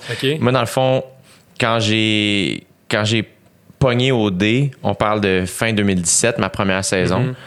Euh, et tu sais, la, la- la quantité de following que j'ai acquis durant cette première saison-là, c'est faramineux. Mhm. Et là, j'aurais pu poster une photo de nous deux dans un bar euh, flou à 2 heures du matin. Et là, la quantité de likes était là, ça n'a aucun bon sens. Euh, et à un moment donné, du jour au lendemain, l'algorithme change et là, tu as l'impression que plus tout le monde voit tes affaires. tout ça. Mais ça, ça, ça a été une bonne affaire que j'observe ce changement-là drastique si tôt, entre guillemets, dans, dans, dans mon utilisation des réseaux sociaux parce que ça a fait Hey, attends, j'ai pas le contrôle. Moi, au départ, c'était comme, ah, ben, j'ai un auditoire, puis après ça, ben, je peux leur parler. Moi, dans la tête, si je Ouais. postais là-dessus, c'est comme s'il y avait 100 000 personnes devant moi, puis j'étais comme, hey, je suis là, puis ça, c'est cool, tu sais. Ouais. Et là, à un moment donné, j'ai catché que, ah non, c'est ça, j'ai pas le contrôle. Et là, je suis devenu très. J'ai fait comme, ah, OK, attends, mais là, comment. Je sais pas, ça, je me souviens que ça a fait que ça a changé. Mais oui, j'ai déjà effacé des posts parce que je trouvais que j'avais pas assez de likes. Tu sais, évidemment que ça m'est arrivé. Euh, puis ce que je trouve, là où je me trouve chanceux de pratiquer le métier que j'ai, c'est que euh, ma réflexion par rapport aux réseaux sociaux ou à mon corps ou à mon image, c'est non-stop. Non-stop. Je suis en train de me demander, est-ce que je fais ça parce que les gens m'aiment quand je fais ça ou je fais ça parce que ça me tente? Euh, Est-ce que, est-ce que, je, est-ce que je suis capable d'incarner? Moi, j'ai un grand besoin de vérité, d'authenticité, même si c'est des mots qui sont bien. euh, Des fois, en tout cas, justement, c'est pas grave que, que le mot soit devenu, euh, tu sais, qui a été réutilisé à toutes les sauces. Là. À un moment donné, un mot existe pour une raison. Ben, c'est pour ça que j'essaie comme dire- sais, de leur dorer le mot authenticité parce que je fais ah ben un peu comme toi quand t'es comme ah ben je me sens hypocrite de dire aux gens de faire quelque chose que je suis pas capable d'incarner moi-même. Ben c'est un peu la même chose des fois évidemment que dans un contexte de podcast je suis comme vraiment concentré dans la conversation puis c'est probablement le lieu où j'ai la meilleure écoute puis encore là j'ai beaucoup de travail à faire ou tu sais que mais après ça, je vais avoir des conversations dans le privé où je fais comme ah là là je me semble que j'ai pas autant écouté qu'en podcast. Oh my god, ok. Puis ouais, la culpabilité, c'est bien fort dans ma vie, mais. Et les réseaux sociaux, ça a fait ça pour moi et ça a fait que j'ai- j'ai désengagé beaucoup. Euh, et c'est facile pour moi de faire ça aujourd'hui au, au- au point où j'en suis. C'est Ouais. très, très, très facile. Ouais. Mais encore une fois, la- le questionnement se poursuit, faire Ah, ben, est-ce que euh, mon besoin de validation est tellement euh, rempli avec le métier que je fais Ouais. que c'est facile pour moi dans le privé de d'être low profile puis de faire mes Mhm. affaires mais qui fait que ben mes amis ou les des gens qui ont pas cette espèce de besoin de validation là shooter à De l'adrénaline kick, de gros kick. là, Exact. ouais. Comme moi je peux l'avoir Mhm. mais c'est normal qu'il aille, le chercher autrement fait que j'ai Mhm. j'ai pas à juger mais après ça c'est de voir aussi l'équilibre de tout ça faire ah ben là mais tu sais c'est Oh, hey, tu viens de me faire réfléchir. OK, une autre affaire que je vais réfléchir dans la prochaine semaine, cette question-là du rapport. Là, on sort totalement du sujet, là, mais du, rapport à. Donc, j'ai vécu le même truc que toi, là. Ouais. Juste pour te dire, moi, ma plateforme de base, c'était Facebook. Moi Donc- aussi au départ Donc, j'ai vraiment été connu sur Facebook, la plateforme où j'ai encore le plus de following, puis tout ça. Euh, puis, et j'étais plus jeune aussi. Donc, j'ai vraiment tombé dans le piège. Tu sais, je pouvais me réveiller des fois là, la nuit, puis là, je me disais, oh mon Dieu, est-ce que j'ai posté la bonne affaire? Puis là, Ouais. tu sais, j'étais comme plus sûr. Puis là, j'étais comme. Donc, j'ai vraiment vécu ça. Heureusement, maintenant, tu sais, là, je suis vraiment déconnecté. Peut-être aussi parce que je suis rendu ailleurs, puis que Ouais. j'ai plus tant besoin que les gens viennent me dire bravo, t'es non mais bon, puis non, non, non, parce que je l'ai quand même, ma validation. Mais je trouve vraiment intéressant ta- ton- de, de te refléter à tes amis qui vivent pas la même réalité. exact Parce que j'avoue que moi, aujourd'hui, souvent quand j'en parle avec mes amis, je suis comme, Ah, maintenant je m'en fous, là, comme je pose les trucs que je veux, ou, comme, ou justement, j'ai passé deux mois à pas aller sur aucun média social parce que j'étais tanné puis ça, ça me gossait. Puis de voir que eux, tu sais, ça- ils continuent. En tout cas, j'ai, Ouais. avoir de la réflexion à faire là-dessus. Mais en fait, c'est tellement. On apprend à, à, à utiliser ça au fur et à mesure aussi. C'est ça qui est spécial, Ouais. tu sais, c'est qu'on connaît pas ça, puis on embarque là-dedans dans cette espèce de bateau sans trop comprendre. Puis là, encore une fois, c'est comme quelle information est vraie, quelle qui est pas vraie. T'écoutes le Social Dilemma, le, le- le Ouais. documentaire, là, t'es comme. Ben, Sérieux, c'est après ce documentaire-là que j'ai fait, OK, moi, je retourne plus là-dessus pour au Exact. moins un mois ou deux. Là. C'est ça. Mais après ça, il y a quelque chose de fascinant. où moi, j'ai joué à un petit jeu avec moi-même dès que je suis d'un moment d'attente. Fait que, mettons, Ah, de- je, je vais chez la physio, Ouais, ouais, ouais. euh, puis je suis assis sur la chaise dans l'entrée, puis là, ben, j'attends. Là, Combien de temps tu peux je suis juste comme, OK, je check pas mon sel. Oh boy, OK. Et là, encore une fois, c'est là où tu vois que, que le regard des autres, c'est trop fort. Je fais, ah, les gens doivent le savoir je check pas mon sel. Suis assis de mon gueule! Oh mon Dieu, hey, c'est la pression. C'est tellement de pression, mais là, je suis comme, Ah, hey, relax, dude. Si tu veux checker ton sel, check ton fucking sel. Puis t'as Oh, pas le goût. Mais c'est de réapprendre, de faire, hey, ça, je- laisse-le dans une autre pièce. Mm-hmm. Euh, Qui garde-le pas proche. Ferme-le de temps en temps. Les dernières fois, j'ai fermé mon sel, c'est parce que je l'ai échappé dans l'eau, là. Tu sais? Hey my God, hey, c'est de la pression. Tu vois, ça, je suis quand même content de ne pas avoir le niveau de, de visibilité que toi. là. je pense pas que je serais capable de deal avec ça, de me dire, tu sais, oui, il y en a plein qui. Moi, le mettons au supermarché, là, mais je m'en fous parce que justement, tout ce que je dis, et je, le- je le pense vraiment. Donc, encore une fois, c'est même, j'ai eu ces questionnements-là. Moi, en, carri- en début de carrière, je me disais, si je dis, mettons, tel aliment, faudrait pas le manger. Puis que là, je vais faire l'épicerie, puis que j'ai mis ce- cet aliment-là dans mon panier. Euh, what? genre, les gens, ils vont me voir, puis ils vont me juger, puis comme, ça n'a pas d'allure. Puis là, genre, je me disais, ben, je peux pas faire ça. Fait que de toute fa- donc, de toute façon, je- tout ce que je dis, euh, j'y crois, puis je le fais, tu sais. Donc, jamais il y aura un aliment dans mon panier que, en- dans lequel je ne crois pas, parce qu'il n'y a aucun aliment que je démonise. Ah, genre, toi, mettons, Mais- à la fermeture des bars, t'oses pas aller manger un McDo parce que c'est comme, asti, Mais- qu'est-ce que les gens vont dire? Mais honnêtement, je- pour vrai, tu vois, ça, je pense pas j'en ai jamais parlé vraiment, là, fait que t'as un, t'as un scoop. Mais tu sais, ça, ça fait partie de mes réflexions quand même. Donc, ça fait des années que je pas rentré dans un restaurant de fast-food. Mais la réalité, c'est que je démonise pas nécessairement le fast-food, mais c'est juste tout le... Tout en- J'ai comme pas le goût de gérer que, admettons, je vais là, puis là, telle personne me dit genre ah mon dieu je t'ai vu chez McDo puis là comme comment ça t'en- t'en- t'encourages genre telle compagnie qui fait telle affaire telle affaire telle affaire que te dit que c'était pas tu sais ça détruit la planète puis non Ouais. non non puis je comme puis des fois je me dis ah j'ai pas le goût de deal ou justement vraiment pour les restos de, de fast food comme ça j'avoue que j'y pense souvent puis après ça je me dis ah mais on s'en fout tellement là comme justement j'ai jamais dit qu'il fallait pas manger de fast food dans, Non, dans ma vie ça. parce que puis Ouais, c'est ça. Puis j'ai eu des discussions avec d'autres personnes. Je me disais, je, je, la- je nomme la personne, mais j'ai eu des discussions avec d'autres personnes, mettons, bien connues dans le milieu de l'alimentation, en cuisine, puis qui ont exactement les mêmes questionnements. C'est sûr. C'était comme, chaque fois que je rencontre quelqu'un, quand je vais genre chez tel, au McDo, mettons, Ouais. c'est sûr que les gens, ils m'arrêtent puis ils me le disent, qu'ils m'ont vu là, Ah, puis que- qui, qui m'en parlent, puis genre, comment ça, tu manges au McDo aujourd'hui, t'as- t'es pas cuisiné un petit quelque chose, finalement? Fait que la pression, C'est fou, hein? La pression que ça met d'être dans l'œil du public. Puis je pense que ça vient beaucoup de ça, de toute ma philosophie de ce que je, que je, ce que je dis. C'est parce que jamais je ne voudrais être pris en faute Voilà. en réalité. Donc, tout ce que je dis, c'est toujours vrai, puis je le crois sincèrement. Mais toujours vrai. Je- à la lumière des connaissances que j'ai et Ouais. de ce que je comprends, je dis ce que je pense. À ce moment-là, dans ta vie, ce qui veut pas dire que tu peux pas évoluer, Ou que la changer. science va évoluer Voilà. ou tu sais, que les connaissances vont évoluer. Mais tout ce que je dis, c'est vraiment parce que je le crois sincèrement, puis que je l'incarne, puis que moi, genre, je serais capable de vivre une vie de cette façon-là, puis que, que ça serait correct. Tu comprends? C'est ça. Parce que, hey, mais c'est vraiment ça, en fait. Le plus j'y pense, puis je me dis, c'est vraiment en ça vient vraiment partie de comme cette pression-là externe, comme avec toi puis ton sel, Voilà.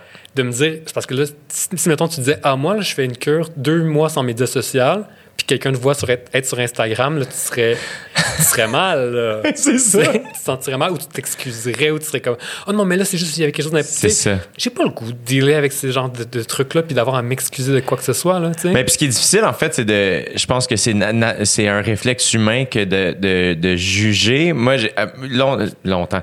Pendant un bout de temps, je disais ah moi je juge pas, tu sais nanana, tu sais le jugement me fait souffrir moi dans la vie, fait que je suis comme ah moi je juge pas. Après ça c'est comme non, dans ma tête, dans mon corps, je vais juger. Après ça, je fais l'effort de pas plier à ce jugement-là le plus souvent possible. Mais après ça, Chris, c'est humain là, de juger, là, tu sais, ou de faire comme. ah, de, de- mais après ça, c'est de faire si je te croise dans un fast-food, ben oui, peut-être que je me dis Ah, telle affaire. Mais après ça, c'est de faire Hey, attends. Sais, de, de contrôler cette pensée-là ou ce réflexe-là qui va monter à la tête. mais c'est un espèce de travail humain, tu sais. euh. Probablement. Puis tu sais, justement, même si je même si genre je défends rien dans l'aliment, tu sais que tout le monde peut manger ce qu'il veut, euh, je reste quand même nutritionniste. Donc dans la tête des gens.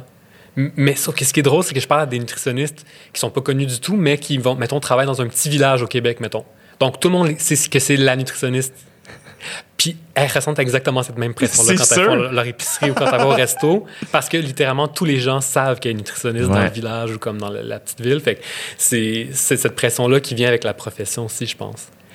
Hmm. Qu'est-ce que. Ben, le- Ah, mon Dieu, qu'on se met de la pression, hein? C'est incroyable. Ah non, c'est fou, là. C'est fou, mais le pire, c'est comme. Je trouve ça drôle parce que tu dis, tu sais, je plie pas à la pression ou le moins souvent possible. Ouais. Puis moi, pendant longtemps, j'ai été dans le comme. Puis euh, encore aujourd'hui, je m'en fous que les gens me critiquent. En fait, bon, les, les critiques de mon apparence, de whatever, ça, on oublie ça, c'est Ouais. du négatif, puis j'en veux pas.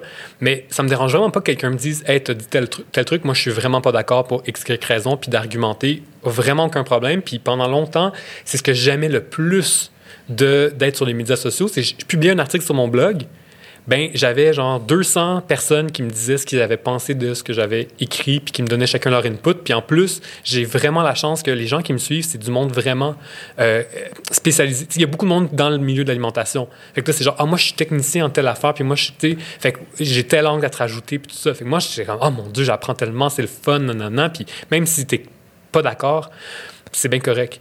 Mais maintenant aujourd'hui c'est devenu beaucoup plus lourd pour moi. Parce que c'est plus de 200 commentaires Voilà. c'est Exact. infini de commentaires. Tu sais, je pose une, une story sur Instagram, je pose une question, je dis quelque chose, je reçois 500 messages.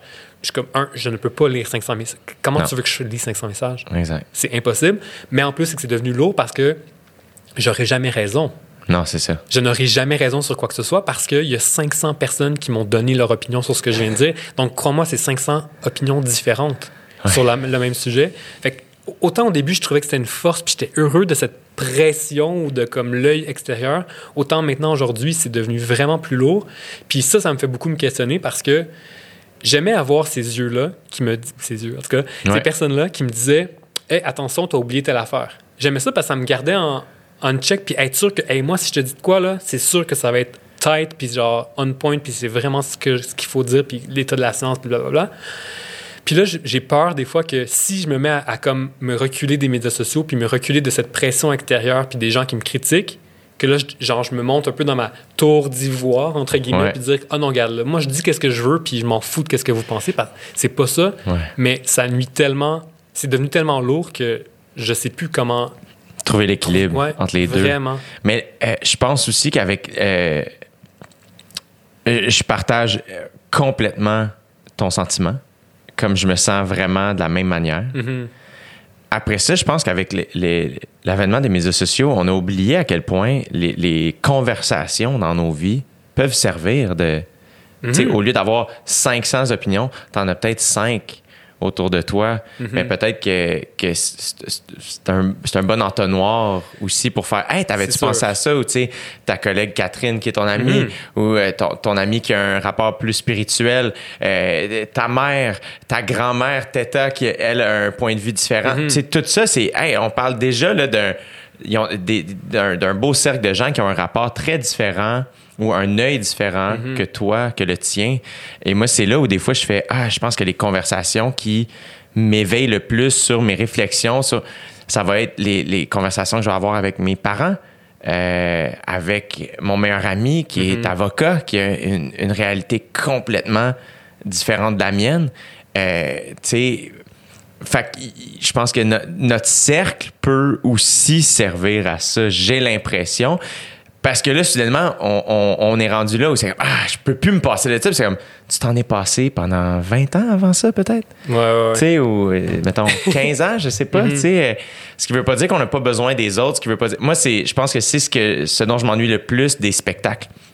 C'est que je rencontrais Ouais. les, sais, quand tu parlais des 200 premiers commentaires, c'est eux qui viennent voir ton show, là, mettons, si Ouais. tu comprends? Ouais, ouais, ouais. Qui fait que, ah, moi, cette rencontre-là, je la trouvais extraordinaire. Mhm. Évidemment, c'est peut-être plus facile parce que tu fais, ben oui, les gens qui restent prendre des photos après, c'est les gens qui sont contents, là, tu sais. Ouais.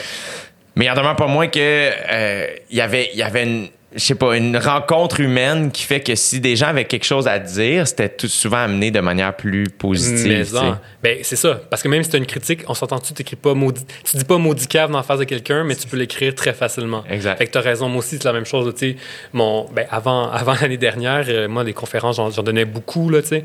Puis, Est-ce que tu aimes ça faire ça? Ben, oui et non, dans le sens que. une autre affaire que, que- dont, dont je parle pas beaucoup, mais grosso modo, j'en ai fait trop. Vraiment, vraiment, vraiment trop. Pourquoi? parce que j'étais trop, je suis trop devenu populaire. Ok. Genre, j'ai eu trop de demandes. Ouais. J'ai accepté trop. Puis, grosso modo, 2019, ça a été comme ma plus grosse année. Tu sais, j'ai fait, mettons, j'avais, je sais pas, 70 conférences dans l'année, on va dire, tu sais. Et Puis- dans des milieux différents? plein de milieux. Un peu partout au Québec, ça peut être, bon, ça peut être dans des bibliothèques, ça peut être dans des entreprises privées, tu sais, pour Ouais. le programme ressources humaines des, des employés, ça peut être dans les universités, des cégeps, euh, ça peut être dans les salles de, de la ville là, Ouais. qui organisent, euh, qui organisent le- C'est bien cool. Fait que c'est vraiment le fun, puis j'adore, j'ai visité beaucoup le, Qué- le Québec grâce à ça. Ben, visité. Ben Ça dépend. Pour vrai, souvent, je me, je me forçais justement à rester, mettons, deux jours de plus, puis aller visiter des trucs bouffe de la région. Fait que, oh, comme ça, j'ai comme pu goûter à beaucoup de choses. Mais j'en ai fait vraiment trop. Puis cette année-là, en 2019, une fois que. Donc, j'avais déjà mon calendrier de comme 70 représentations de bouquets. Ben là, je me suis retrouvé avec le show Moi, je mange à Télé-Québec qui a été accepté. Fait que là, je me retrouvais du jour au lendemain, j'ai comme, OK, t'as 25 t- journées Journée de tournage, tournage, qui viennent en de s'ajouter dans ton, dans ton automne. Puis mon podcast aussi avait été accepté par Radio Cannes. Tout en même temps, dans un horaire qui était déjà booké. Là, je te dis que j'ai commencé à trouver ça moins le fun Ouais. de donner des conférences. Ouais. Vraiment moins. Jusqu'à un moment où est-ce que pour vrai, j'étais comme, je pense que j'en ferai plus jamais des conférences. Je pense que je suis genre juste plus capable. Puis c'est pour deux. J'ai vraiment fait beaucoup d'introspection là-dessus. Vraiment, c'était comme un. Un vraiment. Ah, c'était vraiment. euh, Ouais, c'est comme, le bord du burn-out, là, je Ouais. te dirais, là, vraiment, vraiment. Là. Puis, euh, je me suis dit, OK, mais là, premièrement, je suis dans merde parce que moi, j'ai, dans ma tête, j'ai bâti ma, mon modèle d'affaires sur les conférences. C'est vraiment ça qui est comme mon gagne-pain principal. tu sais. Fait que là, je suis comme, si je peux plus faire de conférences, je pourrais plus travailler, je pourrais plus rien faire. nan. Mais l'autre truc aussi, c'est que j'étais écœuré de répéter les mêmes affaires. Ouais. Puis ça, plus j'y pense, plus je pense que c'est le truc principal dans cette histoire-là, c'est que. Puis, ah, puis c'est une question aussi, c'est une question aussi que je voulais te poser, mais moi, le répéter 70 fois, je, je partais la cassette, là, Ouais. et donc j'étais tellement rodé que je pouvais partir la cassette et je pouvais avoir une toute autre réflexion dans ma tête pendant que je donnais mon texte. Je te jure, à un moment donné, j'étais comme, j'avais le goût de vomir, genre, j'étais comme, mon corps ne veut plus dire ces mots-là. Ouais. Parce que je suis plus capable, peut-être aussi parce que, je- tu sais, j'étais tanné, puis j'étais comme, OK, non, mais. En tout cas. Ouais. Et donc, ça aussi, ça a été comme un truc, je me suis dit, OK, peut-être que c'est juste, je suis écœuré de répéter la même affaire pendant. Ça fait cinq ans que je dis la même chose, comme je suis plus capable. Faut, faut que, que- Fait que je me suis aussi demandé, je- je- je me- en fait, j'ai pas pensé à toi en premier, j'ai pensé à Céline Dion en premier. je me suis dit, mais elle, elle doit être écœurée de chanter des chansons, tu sais. Ah, Comment man. elle fait? All by myself, là, elle doit plus être capable. là. Puis genre. Mais est-ce que c'est quelque chose qui t'est déjà arrivé comme. Je pense qu'en musique, d'après moi, c'est pire. Euh, parce que, tu sais, Rock Voisine, Hélène, il doit plus être capable de la faire. Tu sais, il n'y a pas un spectacle depuis a sorti cette tune-là. Fait que je pense qu'en en musique, c'est une autre affaire. Moi, je sais que mon rapport à ça, ça a été.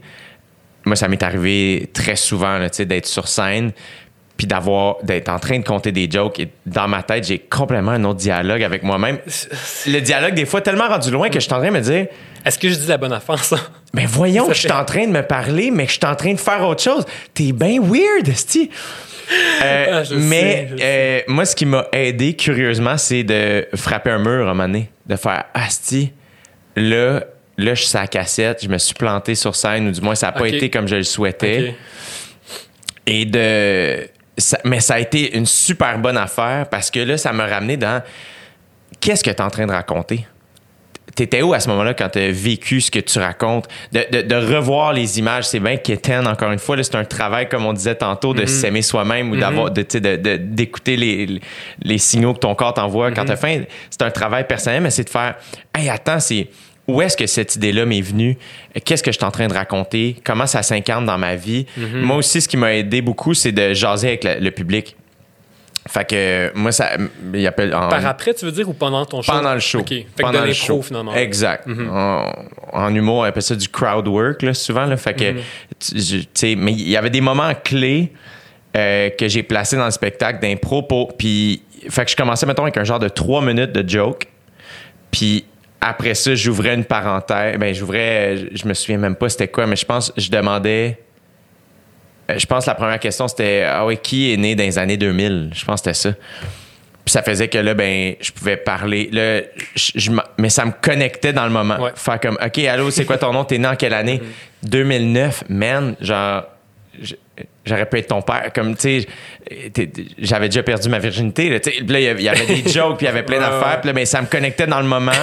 puis là, ben, c'était comme aussi, d'une fois à l'autre, c'est essayer de trouver des nouvelles jokes. Faire, OK, mais là, attends, t'es- t'étudies en quoi? Qu'est-ce que tu fais? C'est, bien quétaine, mais ça me connectait dans ici, maintenant, si j'étais à Sept-Îles un jeudi soir.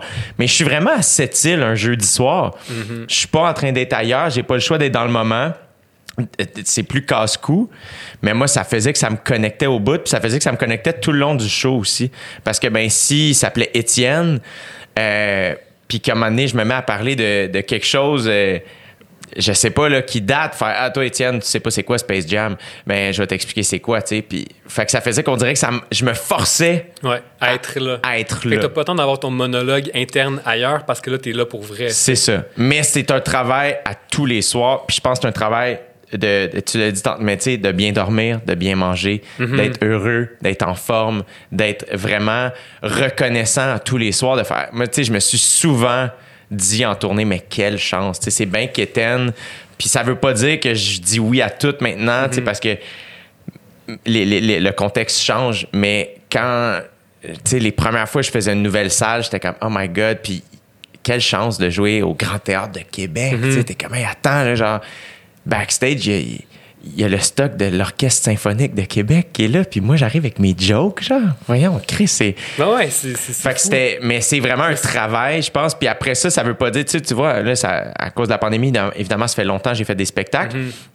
Mais euh, moi, j'étais très. euh, J'en faisais beaucoup, là, des shows. J'aimais beaucoup, beaucoup ça. J'aime encore beaucoup ça. Mais j'ai un rapport très différent maintenant à ça, parce que je suis comme, ah, je suis plus pressé comme je l'étais. Qui fait que c'est. J'ai l'impression que toi et moi, mettons, tes conférences, moi, les spectacles, on avait un rapport très similaire où c'est comme, hey, c'est notre core, c'est ça qui fait que je gagne ma vie, c'est ça que, c'est mon affaire, bref. Mais après ça, whoop, tu pognes une émission télé, tu pognes un balado, tu- puis tu réalises que, hey, j'ai ça aussi, ça aussi, ça m'intéresse, ça aussi. Puis peut-être même qu'en ce moment, ça m'intéresse plus. Ça veut pas dire que je renie là d'où je viens, entre guillemets. ou- Et je pense que tu, tu le quittes pour mieux y revenir aussi, qui sait, dans des paramètres qui qui vont me plaire vont- davantage. Exact. Ben oui. Non, mais je trouve ça intéressant ton, ton côté de- du crowd work dont tu parles. Moi, mon- truc, parce que là, j'ai recommencé à en donner. Là, c'est en visioconférence, bien sûr, mais j'ai recommencé à en donner, puis je recommence à avoir ce plaisir-là. Tu sais, j'aime j'aime vraiment le contact humain. C'est la même Ouais. chose que toi. J'aime ça, être avec du monde, puis dire, hey, là, pour une fois, j'écris pas sur un clavier, je parle à des gens, je trouve Ouais. ça le fun. Puis je trouvais ça triste, en fait, d'avoir perdu cette flamme-là, puis de, de me dire, là, je m'en vais mettre ma cassette, puis je suis partout en même temps, puis bon. Euh, mais là, je fais comme plus de l'impro. C'est-à-dire que, puis, pour vrai, j'aime, je veux me mettre dans le trouble. C'est vraiment niaiseux, mais genre, chaque, chaque conférence que je donne, je refais ma présentation juste avant. C'est super. Puis, tu sais, personne ne le sait, mais moi, je sais que j'ai tout changé, puis comme cette conférence que je te donne, elle sera toujours unique, entre guillemets, parce que je vais toujours m'être mis dans le trouble pour pas vraiment savoir qu'est-ce qui s'en vient. Comme ça, je, je suis plus concentré sur je vais donner ma conférence. C'est comme la façon que j'ai trouvé de. De comme, comme tu- en fait, c'est exactement ce que tu dis. C'est ça. C'est fascinant comme c'est pour être présent là quand je suis avec les gens, même si c'est par caméra en ce Ouais. moment, puis par micro, puis c'est pas pareil, là, mais. Mais puis il y a quelque chose aussi, des fois c'est plus casse-cou, mais aussi il y a une espèce de sincérité qui émane de ça, parce que si le matin de ta conférence, tu as lu un article sur quelque chose Oui, que tu as découvert, euh, c'est tellement intéressant de l'amener là, tu sais. Puis je t'habitue. Je veux dire, c'est ça. quand je fais de la télé ou de la radio, là, c'est tout de l'impro. Je sais, ils vont me dire, ah, souvent, on va parler de nut- de nutrition. Voici, c'est- voici c'est quoi qu'on m'a dit comme avant que je me pointe. Fait que je suis capable, là, de, tu sais, c'est ça ma vraie job, c'est de- d'improviser sur. Je peux, je peux te répondre à n'importe quelle question comme que tu as, je vais, je vais- j'ai une réponse qui existe dans ma tête.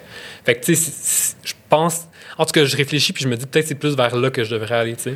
Ben, moi, j'ai l'impression aussi que t'es- euh, moi, ce que j'apprécie euh, de, de la manière que tu travailles, ou du moins ton rapport à ta passion, qui est l'alimentation, euh, c'est l'espèce de côté. J'utilise le mot philosophique, mais c'est pas ça. Mais j'ai l'impression que j'ai toujours checké la nutrition de bien proche.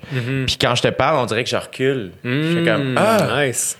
Ah oui, ok, attends, là, genre, moi, là, je suis un gars, mettons, qui tripe sur le salé dans la vie, mais la- moi, mon joker en alimentation, c'est le cannoli. C'est mon affaire préférée au monde, des cannolis. Ben, man, si une fois j'en mange beaucoup, ça m'appartient. Puis c'est bien correct, tu sais. Fait que, y a- mais j'aime le, le- Puis la culpabilité me parle beaucoup. Malheureusement, là, c'est, moi, je dis toujours en, en genre de joke que c'est la culpabilité qui me coule là. C'est, j'ai de la mélasse dans les veines. Mais euh, l'aspect où on enlève ça en alimentation, faire Hey, non, il n'y a, a pas de tapage sur la tête. Là. Toi, c'est quoi qui fonctionne pour toi? Puis comment on fait pour que tu sois heureux, heureuse, avec un rapport sain à l'alimentation? Puis ultimement, c'est ça le but. là. Le but, c'est quoi? C'est d'être en santé et d'être heureux. Là, tu veux qu'on parle de philosophie? On va en parler. Regarde, re- regarde le, le rover sur Mars en ce moment-là. Ça te fait-tu réaliser à quel point notre existence est microscopique? À quoi, à quoi la vie sert? La vie ne sert à rien d'autre que d'être heureux. Tu sais, euh, tu sais, je retourne vraiment en arrière, c'est c'est aussi ça, là, c'est genre... Ouais. Donc, pourquoi est-ce que... J'ai écrit un article que je n'ai jamais publié quand la pandémie a commencé l'année dernière. Je suis, retom- je suis tombé dessus, puis c'était quelque chose genre « La vie est trop courte pour je m'empêche de manger quoi que ce soit ». Grosso modo, c'est ça le, le concept. C'était Ouais. de dire Hey, notre vie vient de changer là, du jour au lendemain. On dirait que c'est comme un wake-up call de me dire Mais on s'en fout-tu de hier, toute la vie était- comme on l'a connu, et aujourd'hui, nous sommes tous enfermés chez nous. Qu'est-ce qui va se passer dans deux ans? On ne le sait pas. Fait qu'on s'en fout-tu de qu'est-ce que tu manges? Puis, euh, je sais pas si c'est qui Looney, là, mais Caroline Huard, c'est une fille euh, avec qui je travaille à l'émission Moi je mange. Puis on a beaucoup de discussions sur euh, l'apparence corporelle, l'alimentation, puis on a un peu dans le même principe de bienveillance. Puis elle m'a dit, elle m'a donné quelque chose qui m'est resté en tête. Elle dit, le jour où tu vas mourir, là, il y a personne qui va arriver à côté de ton cercueil puis dire, hey, elle, là, elle avait-tu un beau tie gap, pareil? Puis comme, j'étais genre, hey, c'est tellement vrai, là. Ouais. On s'en fout. Tu, il y a personne, des vrais amis, là, il y a personne qui va se souvenir de toi parce que t'étais beau ou belle ou mince ou gros ou que t'avais les cheveux blonds ou bruns ou comme. Ce n'est pas ça. Fait que- mais on, on- on s'est fait dire que c'était les trucs les plus importants. Fait que, tu sais, que l'apparence, puis Mais puis le pire, c'est qu'il faut en parler régulièrement parce que naturellement, on est mortel revient et heureusement qu'on l'oublie Ah, parce que mhm. sinon, la vie, ce serait comme vraiment un enfer.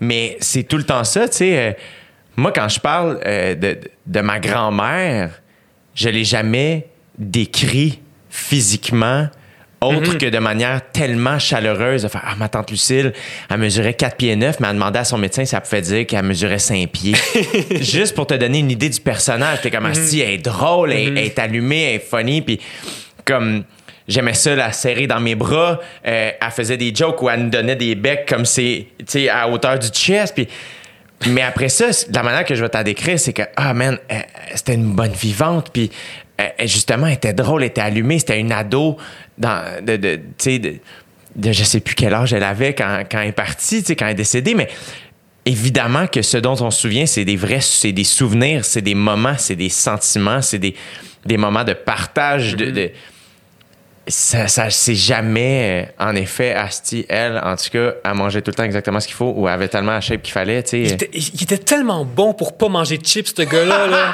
Wow! Je l'admirais pour ça. tu sais. Fait que, comme pour vrai, c'est vraiment quand tu te remets en recul. Puis pour vrai, moi, regarder les étoiles, c'est ça que ça me fait. Là. Puis on a fait un épisode comme du podcast qui va sortir prochainement sur l'espace, puis l'agriculture dans l'espace, puis tout ça, parce que ça Hein? nous a amené des, des réflexions. Attends, c'est quoi l'agriculture dans l'espace? Ben, grosso modo, ben là, je vais voler des punchs, mais. Ah, ok, Non, ouais, non, ben- mais c'est pas grave. Grosso modo, donc, pourquoi est-ce qu'on a quelque chose sur Mars en ce moment? C'est parce qu'éventuellement, on aimerait ça peut-être ben, construire une base sur la Lune. Après ça, tu es sur Mars. Il y, a- il y a plein d'idées de comme on va amener l'humanité ailleurs. Ouais.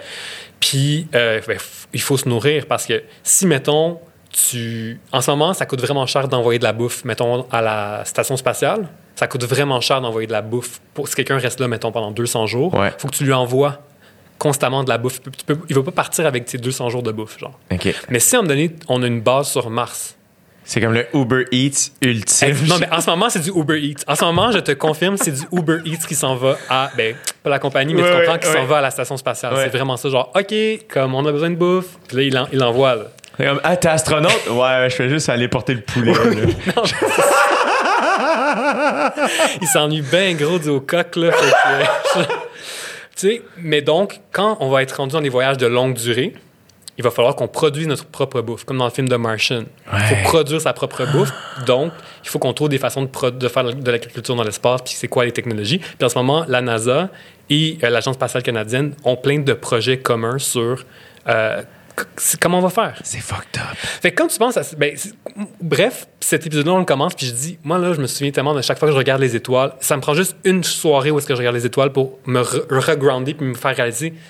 À ce prix que la vie est pas si importante que ça en réalité? Puis Ouais. pourquoi est-ce qu'on se met autant de pression puis de, de stress? Parce que je regarde ça puis je suis comme, mais attends, il y a comme, c'est tellement huge, comme on est tellement petit. Fait c'est drôle, hier soir, je sortais les vidanges. J'habite en campagne maintenant. Mhm. Fait qu'il fait noir euh, chez moi, puis je marche, tu sais, toute ma- mon entrée, puis je, je drop mes vidanges. Puis quand je l'ai arrêté, j'ai regardé dans les airs. Puis j'ai été très conscient des étoiles hier soir. Et un, un moment de grande gratitude. Un petit moment de comme, ah, hey, c'est hot, là, tu sais, euh, pas un bruit, puis c'était juste comme, hey, c'est cool, la vie, tu sais, c'est. Mais on. Puis tu vois, ça, on a parlé souvent de trucs quétaines, là. Dire ces affaires-là, re- dis-moi ça il y a 10 ans, on aurait fait Ah mon Dieu, c'est ton mec quétaine, il regarde les étoiles, puis comme Ah, la vie est belle. Mais souvent, je me rends compte comme les trucs qu'on a toujours trouvé quétaines quand on était jeune, c'est ça les vraies choses. Oui! Comme c'est ça les choses importantes pour vrai. Puis comme si on accepte le quétaine en nous, je pense qu'on va être comme plus heureux. Mais man, euh, il n'y a, pas si longtemps que ça, j'étais allé prendre une marche avec deux de mes meilleurs amis. Puis ça faisait super longtemps qu'on s'était vus, on s'était FaceTimé. Puis sais, puis là, à un moment donné, c'était quand même pour vrai, là, il faut qu'on faut qu'on se voit genre, à distance, mais Chris, faut qu'on se voit, Mhm. tu sais. Mais quand je suis parti, j'avais le moton. Mhm. J'étais, moi, mon Dieu, je les aime tellement. Je me suis tellement ennuyé d'eux autres. J'ai de la peine de pas les voir. Mais après ça, t'es comme, hey, ça, là, je veux dire, t'es à maternelle, puis tu catches, c'est quoi être- d'avoir des amis, là, Mhm. tu sais. Puis là, ça prend une espèce de euh, valeur spirituelle dans ma vie plus grande que nature, de comme, asti que je vous aime plus fort à chaque fois que je vous vois, tu sais. Mhm. Puis euh, ça sonne quétaine, mais après ça, c'est comme, hey, c'est ça la vie, là. Oui, oui. C'est vraiment ça, là. Non, c'est ça. On, on se, on se, se perd dans les petits détails, comme justement notre apparence, puis ce qu'on mange, puis ces affaires-là, puis comme si ça, ça avait vraiment, vraiment, vraiment de l'importance, puis énorme. Puis oui, pour certaines personnes, ça devient comme obsessif, ça devient le centre de, de sa vie, mais c'est problématique. C'est problématique quand ça devient le centre de ta vie. Est-ce que tu as de la difficulté à, à- Comment tu gères, mettons, les gens qui sont très sceptiques de justement ta vision euh, très libre? J'imagine que tu rencontres ces gens-là, des Serge de Noncourt que tu croises, on va se le dire, qui est pas. qui est fucking gentil, là, je en Ben oui, ben démoniser, mais Ben les gens qui sont comme, ben voyons donc, là, tu sais, tu peux. C'est pas vrai, là, que si tu manges telle affaire, ben voyons, tu sais. euh, Honnêtement, ben, premièrement, sur, sur des plateaux de télé, n'essayez jamais de me piéger. Je vous garantis, c'est vous qui allez perdre. Ça, c'est un, c'est une menace. Non, mais, non, mais sincèrement, j'ai- tout entendu. Ouais. Donc, sincèrement, puis je, je suis, euh, je suis, je m'y connais plus dans mon sujet que n'importe quelle personne que je rencontre sur un plateau télé, c'est sûr. Donc, j'ai entendu toutes les réponses et j'ai une réponse à toutes. Donc, ça, pour vrai, ça, ça marchera pas. Euh, donc, ça, c'est pour moi, j'y pense pas vraiment. Ouais. C'est comme j'ai une réponse, puis mon but toujours, c'est bien sûr pas de répondre à la personne sur le plateau qui me dit Ah, c'est pas vrai. C'est moi, le gens, les gens qui écoutent en ce moment, je veux qu'ils comprennent pourquoi Voilà. que pourquoi je suis pas d'accord avec ce qui, est- ce qui est dit. Donc, moi, la personne, pas qu'elle n'est pas importante, Non, en fait, même, j'allais plus loin, la- les gens sur le plateau représentent le public. Voilà. Grosso modo, c'est les mêmes mythes. Donc, si je réponds à lui, je réponds à tous ceux qui écoutent en arrière. Puis Ouais. c'est ça qui est important pour moi. Euh, mais dans la vie de tous les jours, ben, tu sais, de, de- ben, je veux dire, dans la vie, je suis chez moi, fait que je vois personne, mais sur les médias sociaux, Ouais. quand c'est rare quand même. Sincèrement, là, c'est rare que j'ai des gens vraiment qui sont comme. Tu sais, qui, qui, pas qu'ils me croient pas, parce que je veux pas que personne me croie, genre, dans la vie, mais comme, tu sais, des réactions négatives. En fait, pour revenir un peu, les deux sujets dernièrement où j'ai eu le plus de réactions négatives, c'est quand j'ai parlé de justice sociale. Donc, quand j'ai parlé de grossophobie et quand j'ai parlé de racisme et des liens avec l'alimentation. C'est les deux sujets où je reçois le plus de messages méchants. Même, j'ai vraiment fait, l'année dernière, j'ai vraiment eu un moment où c'était comme, grosso modo, en tout cas, c'est c'est comme si quasiment triggeré, ça me trigger quasiment de- d'en parler, mais euh, tu sais, Maxi avait fait une pub avec, Ouais. euh, bon, Ouais. avec Martin Matt qui Ouais. était déguisé en, en gros, genre. Bon. Puis j'ai comme fait un article là-dessus qui disait pourquoi cette publicité-là était grossophobe, puis c'était très neutre. C'était vraiment comme voici ce qu'est la grossophobie, Voici les impacts de la grossophobie sur la santé. Et on décortique la pub pour montrer, bon, ben ça, c'est un stéréotype. C'est pas vrai que être gros, c'est parce que tu fais telle chose. Non, non, non. Mm. Bon. Donc, toi, reçu- mettons, mettons quelqu'un là, qui. Parce que justement, le mot grossophobie, tu sais, on, on l'entend beaucoup. Puis ça, Mhm. toi, justement, la définition? Donc, gro- la grossophobie, c'est le fait que les personnes qui vivent dans des corps plus gros subissent la discrimination dans toutes les sphères de leur vie, que ce soit donc dans leur vie sociale, amoureuse, au travail, l'environnement. Donc, euh, ça peut être d'avoir de la difficulté à se trouver des vêtements, par exemple, Mhm. à leur taille. Ça peut être d'avoir de la difficulté dans un, un avion d'avoir un siège qui va être à leur taille ou Ouais. dans un bureau de médecin. Euh, mais ça peut être aussi que la façon dont on les présente dans les médias, il va y avoir beaucoup de, de préjugés qui vont être véhiculés. Donc, souvent, sont, puis encore une fois, c'est des études qui le montrent. C'est pas genre j'invente ça. Non, ça. Donc, ils sont présentés comme plus paresseux, sont présentés comme ils mangent juste de la malbouffe, de manière générale. Ils sont présentés comme des gens qui manquent d'estime d'eux-mêmes. Donc, il y a cette discrimination qui vient là. Et donc, il y a beaucoup aussi de préjugés sur les personnes grosses. Mm. Donc, justement, qu'elles sont pas en santé, puis c'est de leur faute, puis que, bon, tout ça. Et, et donc, et, et aussi même d'un point de vue de l'apparence, sont, sont perçues comme moins attirantes que les personnes minces dans notre société. Donc, bref, beaucoup de discrimination. C'est ça la grossophobie. Ouais. C'est un concept qui est plus nouveau. Fait que ça aussi, je, je me l'explique un peu de cette façon-là en me disant, c'est normal quand tu n'as jamais entendu parler d'un sujet, puis là, soudainement, ah là, c'est rendu, on peut plus rien dire, puis là, c'est rendu que même les gros, on peut plus rire d'eux, ça n'a pas d'allure, là. moi, je- moi, c'est comme ça que je le perçois, sincèrement. Ouais. là. quand les gens me disent ça, moi, je suis comme, ah, OK, fait c'est vraiment ça. C'est, ben là, on peut plus rire des gros, mais on va rire de quoi d'abord? Moi, c'est le même que je le perçois. Ah ouais. Puis- Puis, c'est problématique. Et les gens, comme, oh my God. Puis, donc- puis ça, là, j'ai reçu. bon, premièrement, mon, mon site a été piraté. J'ai eu une attaque contre mon site cette journée-là parce que il y a quelqu'un qui voulait le faire fermer à quelque Non! part. Puis ça a pris deux jours avant d'être capable de le remettre en, en ligne par mon, le, le gars qui gère Ouais. mon, mon site. Mais j'ai reçu là, des. Parce qu'il y a des dizaines de milliers de personnes qui sont allées lire mon article. Vraiment, c'était Ouais. beaucoup trop gros. Là. Et j'ai reçu des tonnes et des tonnes de commentaires, mais beaucoup, beaucoup de négatifs. Vraiment Mm. de gens. Puis c'est justement ça. C'était comme. Parce que les gens ne sont pas, sont pas euh, conscientisés au sujet. Mhm. Puis, mais aussi parce que c'est là, ça avait l'air comme si j'attaquais Martin Matt, alors que pas pantoute. Non, Puis, non, non. justement, j'attaque ni la bannière, ni Martin Matt, ni quoi que ce soit. Pour moi, mon but, c'était d'expliquer voici c'est quoi. Voici, ça, c'est un exemple. C'est ça. Tu utilisais un exemple populaire pour Mais je peux comprendre, tu sais, je peux comprendre en même temps. C'est sûr que si quelqu'un demain écrivait un article sur moi puis dit ah, voici un exemple de quelqu'un qui vous dit de la bullshit, je sais pas quoi, ben c'est sûr que je le prendrais personnel, c'est Ouais. normal, tu sais. Mais euh, fait que, bref, quand j'aborde des sujets de justice sociale, donc de discrimination, c'est là où j'ai les, les réponses les plus intenses de gens qui me disent comment ça n'a pas d'allure. Mhm. Sauf que, justement, moi, je le perçois, genre, ben là, on peut plus rire des gros, fait que là, on va faire quoi? C'est Ouais. vraiment ça, là. Ou, ou genre, ben là, arrête de les protéger, comme c'est de leur faute, s'ils sont gros, fait qu'arrête de dire que c'est correct, puis ces affaires-là, ou, ou que, que je fais la promotion de l'obésité, c'est aussi quelque chose qui, est- qui est souvent perçu. Non. comme- c'est que, ben oui, Ah, que de dire, c'est vrai, ben oui, Incroyable. absolument. Puis, tu sais, on a bien des études maintenant qui montrent que la perte de poids sur le long terme, on n'a pas encore trouvé une façon, en modifiant l'alimentation, où on peut faire perdre du poids aux gens sur le long terme. Point. Ça n'existe pas. OK? Ok, Donc, attends, là, je veux juste être sûr d'avoir. dire à quelqu'un mange moins ou modifie ton alimentation pour perdre du poids, jusqu'à ce jour, la science n'a pas prouvé qu'on était capable de faire perdre du poids à quelqu'un sur le long terme. Donc, plus que genre 5 ans. La majorité des gens qui vont le faire vont reprendre le poids dans les 5 années suivantes et souvent vont reprendre le poids plus que par après. Ça, là, encore une fois, je veux dire, c'est des organisations très sérieuses qui ont sorti des études ou des, des prises de position sur le sujet pour dire là, là, on peut. On n'a pas de preuves. Nous n'avons pas de preuves scientifiques de dire aux gens mange moins, ça va te faire perdre du poids. Mm. Ça ne marche pas. Mais dans la tête des gens, c'est pas vrai. Puis dans la tête des gens, c'est comme si t'es gros, c'est de ta faute, puis t'es une mauvaise personne. La question de la moralité est très, très, très ancrée là-dedans. Euh, j'ai lu un livre dernièrement, je peux aller loin sur ce sujet-là, mais j'ai lu Ben un oui. livre dernièrement qui, qui s'intéresse à la moralité, beaucoup. C'est quoi le titre? c'est ben, c'est en anglais seulement, puis c'est une thèse de doctorat qui a été transformée en livre, fait que je le conseillerais pas nécessairement à comme Ouais, n'importe qui, mais ça s'appelle Eating Right in America. Puis euh, l'autrice, ce, ce dont elle parle, c'est comment, depuis toujours, les conseils nutritionnels et alimentaires qu'on a donnés aux gens, on a toujours considéré qu'ils étaient neutres. Ça veut dire, la science dit que la vitamine C, c'est bon, donc mange de la vitamine C, mettons. Ouais. Donc ça, on dit c'est neutre parce que la science a dit ça, donc on te le dit.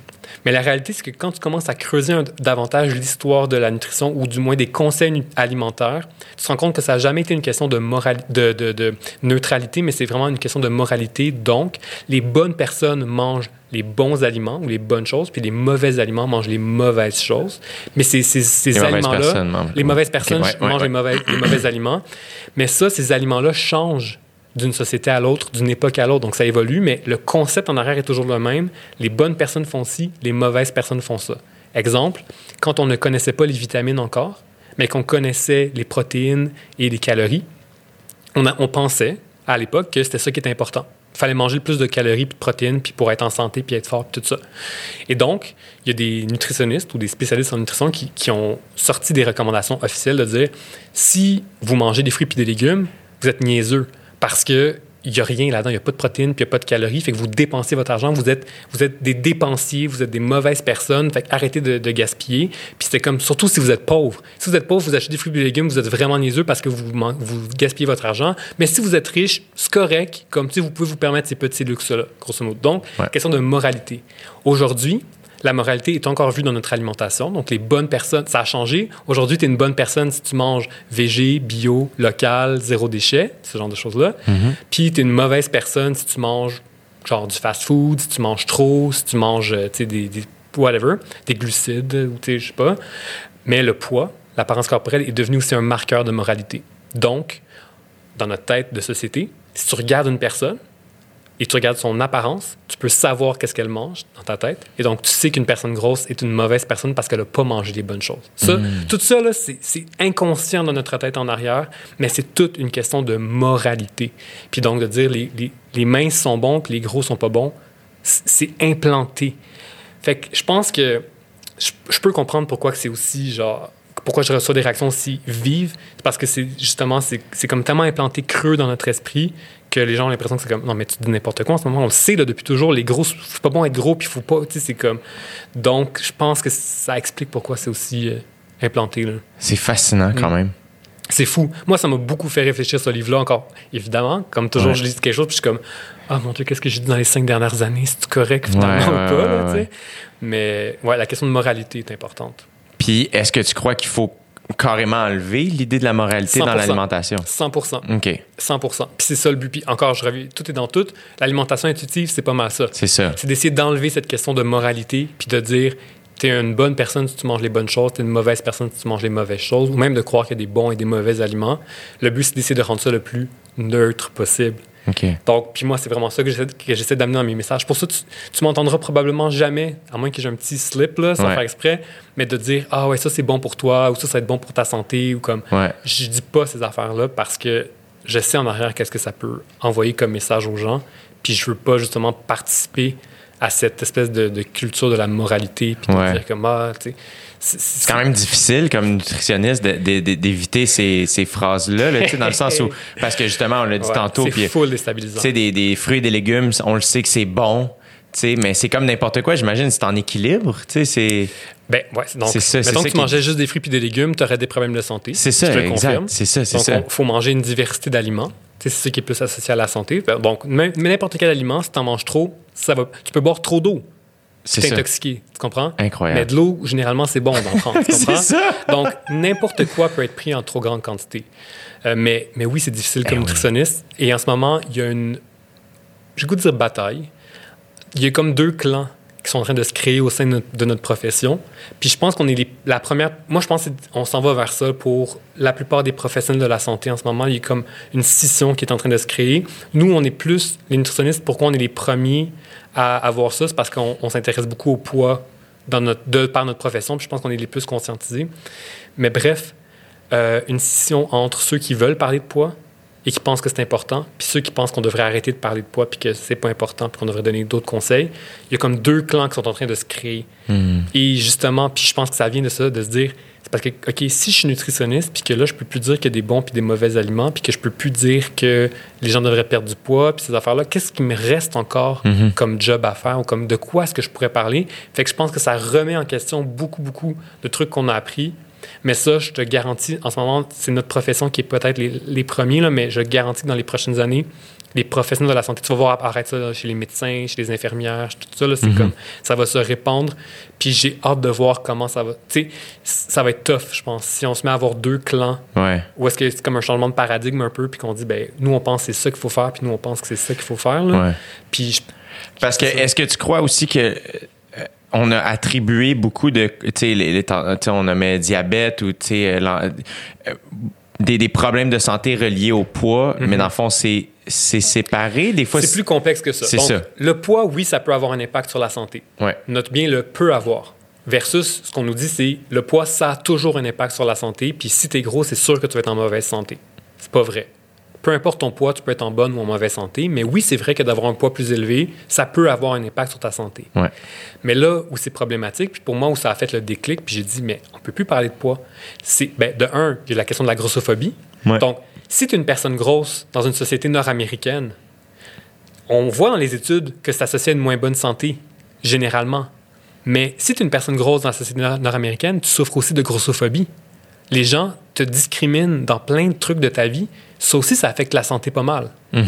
Donc, on peut pas dissocier le fait que être gros, oui, peut-être que biologiquement, ça peut ça a un impact, mais socialement aussi, ça a un impact qui affecte ta santé. Fait que pourquoi est-ce qu'encore une fois, on mettrait le- la responsabilité sur les individus versus sur changer notre culture de société? Ouais. Fait que ça, c'est la première chose. Absolument. Deuxième des choses, c'est que, je te l'ai dit tantôt, en ce moment, là, les solutions pour faire perdre du poids aux gens sur le long terme, on les a pas vraiment. Grosso modo, puis je, je veux pas rentrer trop là-dedans parce que c'est pas ma spécialité, mais genre, ce qu'on a de, mieux, et je mets des gros, gros, gros, gros, gros guillemets, c'est genre la chirurgie bariatrique. Ça c'est? Grosso modo, c'est comme, on va, tu vas avoir une opération où tu vas réduire la taille de l'estomac de différentes Ok, c'est façons. C'est assez huge, là. Tu comprends? C'est pas comme... c'est impliquant là, ça quand même. ça. là.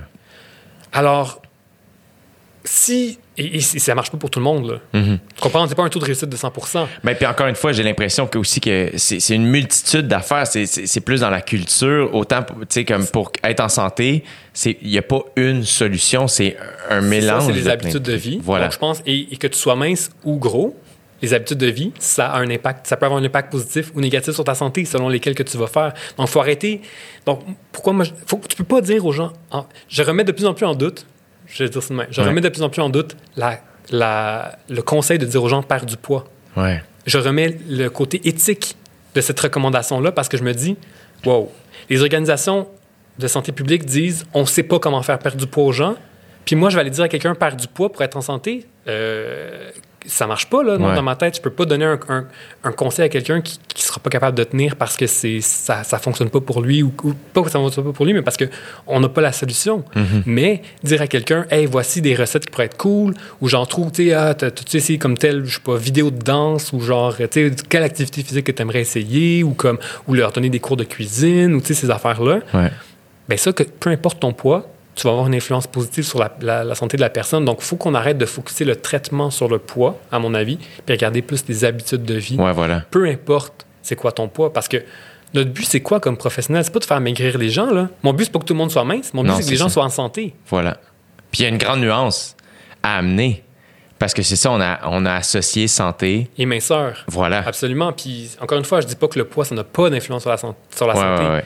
Mais on a vraiment moins de contrôle qu'on le pense. Puis si tu donnes à quelqu'un quelque chose, un objectif sur lequel il n'y a pas de contrôle, comme si je te disais, hey, ton objectif, c'est d'avoir 2000 likes sur ta photo sur Instagram, tu n'as aucun contrôle là-dessus. Exact. Et que ça va être vraiment anxiogène. Peut-être tu vas faire, je vais la déliter à la place parce que j'ai pas eu obtenu mon objectif. Ouais. Ben, c'est la même chose avec le poids.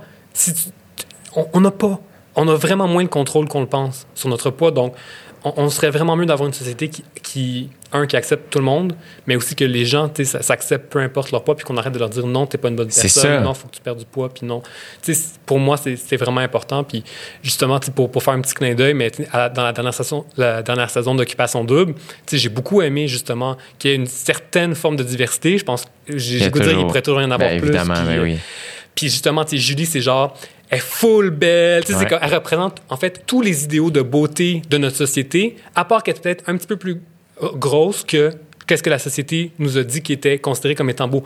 Mais au-delà de ça, elle répond à tous les autres critères. Absolument. Donc, c'était peut-être le bon casting pour rentrer dans le sujet. Si je regarde d'un point de vue extérieur, c'est comme le, bon casting de, de filles pour commencer à aborder ces questions-là. Moi, je pense qu'on devrait avoir des, une plus grande diversité encore, justement. tu sais. Absolument. Puis euh, le pire, c'est que, tu sais, euh, pour avoir vu Julie en audition, c'est la première année que j'étais aux deuxième audition, mettons. Mhm. euh, Ça faisait 8 secondes qu'elle était là. J'étais comme, c'est Mais- flagrant à quel point cette personne rayonne. Ah, mais oui, non, mais moi, c'était mon coup de cœur. C'était flagrant, là, tu sais. Ben oui. Euh, elle, elle- elle est belle, elle est bonne, elle est souriante, elle met de l'énergie positive. Encore une fois, je te dis ça comme spectateur d'émission, là, pas comme. mais elle a tellement de personnalité, Mais- tu sais. Puis c'est fou comment on a accordé de l'importance au physique. Aussi. Ben, OK, mais c'est ça. En fait, moi, j'avais le goût de. Il y avait trop de podcasts sur Occupation Double. J'étais comme, je vais pas en partir un. mais j'ai analysé l'émission complète sur la- par rapport à comment les participants euh, parlaient de bouffe. Puis, comme, puis toutes les activités reliées à l'alimentation, je les ai comme toutes analysées. Puis bon. C'est-tu vrai? Mais bien bien sûr, hot. là. Ben, parce que je peux pas turner off. Ouais. je peux pas le fermer. Fait que, tu sais, j'y pense toujours. Mais oui, là, j'avais mille, mille trucs à dire. Mais bref. Qu'est-ce que tu avais observé? Oh my God, ben plein d'affaires. Non, mais. OK, je veux dire une affaire. Ouais. Non, mais premièrement, moi, je m'intéresse toujours à voir quels aliments on montre versus quels aliments on montre pas. Ouais. Donc, je trouvais ça. Et moi, j'ai de quoi en tête. Je suis curieux de voir si tu as observé ça. OK, ben non, ben bien sûr, moi, c'est. Ben là, je veux pas nuire à. Non, mais. Tu nuiras pas, là, on jase. Moi, j'ai- euh, euh, dans le sens où moi, il y a quelque chose dans la dernière saison que j'ai observé, j'étais comme, mais c'est quoi cette fixation? Ah, sur les, les rice euh, crackers? Oui! Oui! Les Ouais. galettes de riz, j'étais comme, man! Ouais, les galettes de riz, ça, c'est l'aliment diète par excellence. Mais C'est du vide. Exact. Mais c'était là, j'en revenais pas. Mhm. C'est ça, c'est donc ça c'est un aliment qui est issu de la culture de la diète. C'est-à-dire, on te dit quand tu as faim, attention, faut pas trop manger parce que tu vas prendre du poids. Donc les, les galettes de riz, c'est un très bon exemple, c'est du vide complètement. Donc tu peux manger sans culpabilité. Donc tu vas rester mince même si tu manges ces aliments-là puis ça t'auras moins faim parce qu'on perçoit la faim comme un ennemi puis qu'il faut bon toutes ces affaires-là. Fait que, ouais, mais tu sais, les, les nouilles, il y a- il y a d'autres, il y a des pâtes qui existent maintenant, genre zéro glucides. là. C'est des, des nouilles de konjac, ça s'appelle. C'est comme une plante. qui- grosso modo, c'est une nouille qu'on n'est pas capable de digérer. Ça passe tout droit. Fait que c'est zéro calorie. C'est- Pour moi, c'est même même catégorie de produits que des, des galettes de riz. Fait que ça, c'est un super bon exemple. Euh, moi, c'est sûr, c'était l'association entre les boissons énergisantes et le sport Ouais, oui. tu sais, qui, qui est vraiment, vraiment beaucoup. Alors que, tu sais, je te l'ai dit tantôt, si tu quelqu'un qui fait du sport, tu n'as absolument pas besoin d'avoir aucun supplément, aucun produit, comme mange une alimentation équilibrée, puis ça va être bien correct. Ouais. Et, je veux dire, la source principale de sucre dans l'alimentation des Québécois, ce sont les boissons sucrées. Là, tu sais. Puis c'est associé à la carie dentaire, c'est associé à la- au diabète, c'est associé à comme plein de problèmes. Bref, ça, c'est ma, ma petite critique nutritionnelle. Il y a un autre moment aussi, ça, je- personne n'en a parlé, puis moi, ça m'a vraiment, je trouvais ça intéressant c'est à un moment donné, Jordan, ça fait vraiment longtemps que j'ai Mais écouté. moi, je en pense que je m'en souviens en plus de Ah ce que ouais? tu vas dire. Bon. Je suis curieux. Euh, ils se font genre des sandwichs, genre. OK. Ils sont en train de se faire des sandwichs ou je sais pas trop, ils sont comme trois gars dans la cuisine. Puis ils se font des sandwichs fancy. OK. Genre, fait que là, ils, fait que là, ils se mettent comme plein d'ingrédients, puis je sais pas quoi. Et, et là, il dit quelque chose genre, euh, il faudrait mettre la petite moutarde à la lavande, genre, je dis, je sais pas quoi. Mais il dit, en se donnant un peu comme une espèce de, comme si c'était comme gay, genre. Tu sais, en disant comme, euh, je, je peux même pas te limiter, peut-être c'est genre ma voix en ce moment, genre, mais comme, tu sais, c'est comme, de, tu vois que c'est comme un peu une voix qui est comme féminisée, Ouais. comme pour dénigrer le fait qu'il est en train de dire comme, là, je- on se met une petite moutarde à la lavande dans, dans notre sandwich. Oh my god, c'est tellement genre, des- c'est une affaire de fille, genre, mettons. ou, Ouais. Fait qu'il prend une espèce de voix, vraiment, j'aurais j'aurais le goût de dire une voix de gay, là, ou comme féminisée pour dire on va se mettre ce petit ingrédient vraiment fancy dans notre sandwich. Puis ça, ça m'a tout de suite frappé parce que les gars dans Occupation Double représentent pour la plupart la, la masculinité typique, si on veut, euh, idéale dans un certain sens de En la gros société. guillemets, là, ouais, En gros- Oui, en gros Ouais, guillemets, puis bon, tout ça, mais euh, grosso modo, tu sais, Ouais. qui vont au gym, puis que les protéines, c'est important, puis ces affaires-là. Euh, et donc, et, et on sait, donc dans les aliments, tu as des aliments qui sont considérés comme plus féminins, puis des aliments comme, considérés comme plus masculins. La cuisine à la maison, généralement, c'est aussi considéré comme plus féminin que. Fait que j'ai trouvé ça intéressant de comment ce gars-là, qui représente un peu le gars typique comme joueur de football, a ressenti le besoin. Puis c'est une joke, là. Évidemment, comme. ça- Ouais, t'es- une seconde. T'es pas en train de le démoniser, là. On... Pas en tout, Et pas en puis tout. pire, c'est que Jordan serait capable de le recevoir, là. Cette... C'est c'est absolument pas une critique, c'est vraiment une, une observation que j'ai fait. Ouais. Puis je me suis dit, wow, c'est intéressant parce que le gars vraiment typique, genre hétéro, comme euh, et tout ça, qui va genre sentir le besoin de faire sa petite joke de Ah, on va se mettre une petite affaire pour montrer que hey, qu'on est fancy en ce moment, là, ça n'a pas d'allure qu'on soit rendu à se mettre de la moutarde, de la. Je dis de la moutarde, mais peu importe c'était quoi, mais c'est vraiment genre de petite touche supplémentaire dans le sandwich. Puis ça, j'étais genre, oh, c'est vraiment intéressant. C'est ça, parce que les aliments, c'est associé au, au genre, tu sais, dans notre société, là, tu sais. T'as des aliments plus masculins et féminins ou des comportements plus masculins et féminins. Fascinant. Hmm. En tout cas, que c'était c'était ma petite analyse. beaucoup trop. euh, je peux pas. Peu importe ce que j'écoute, je suis toujours en train d'analyser ça. C'est clair. Puis de voir comment est-ce que ça peut. Comment ça se répercute dans la société, puis comment. Qu'est-ce que ça envoie comme message, puis.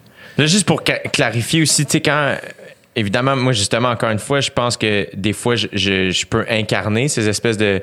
Ou du moins, je, je peux me faire prendre. Ou, je me- je vais dire incarner là, ces petits stéréotypes là où justement ben oui moi je veux je, veux- je veux un bon apport en protéines après un training je Ouais. veux pas prendre une boisson énergisante si je m'en vais courir et tout ça et où la ligne entre justement euh, on tape pas ses doigts, mais en même temps, on, on fait la bonne affaire. Tu comprends-tu ce que je veux dire?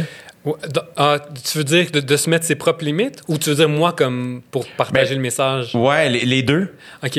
Ben, moi, je- la façon dont j'arrive.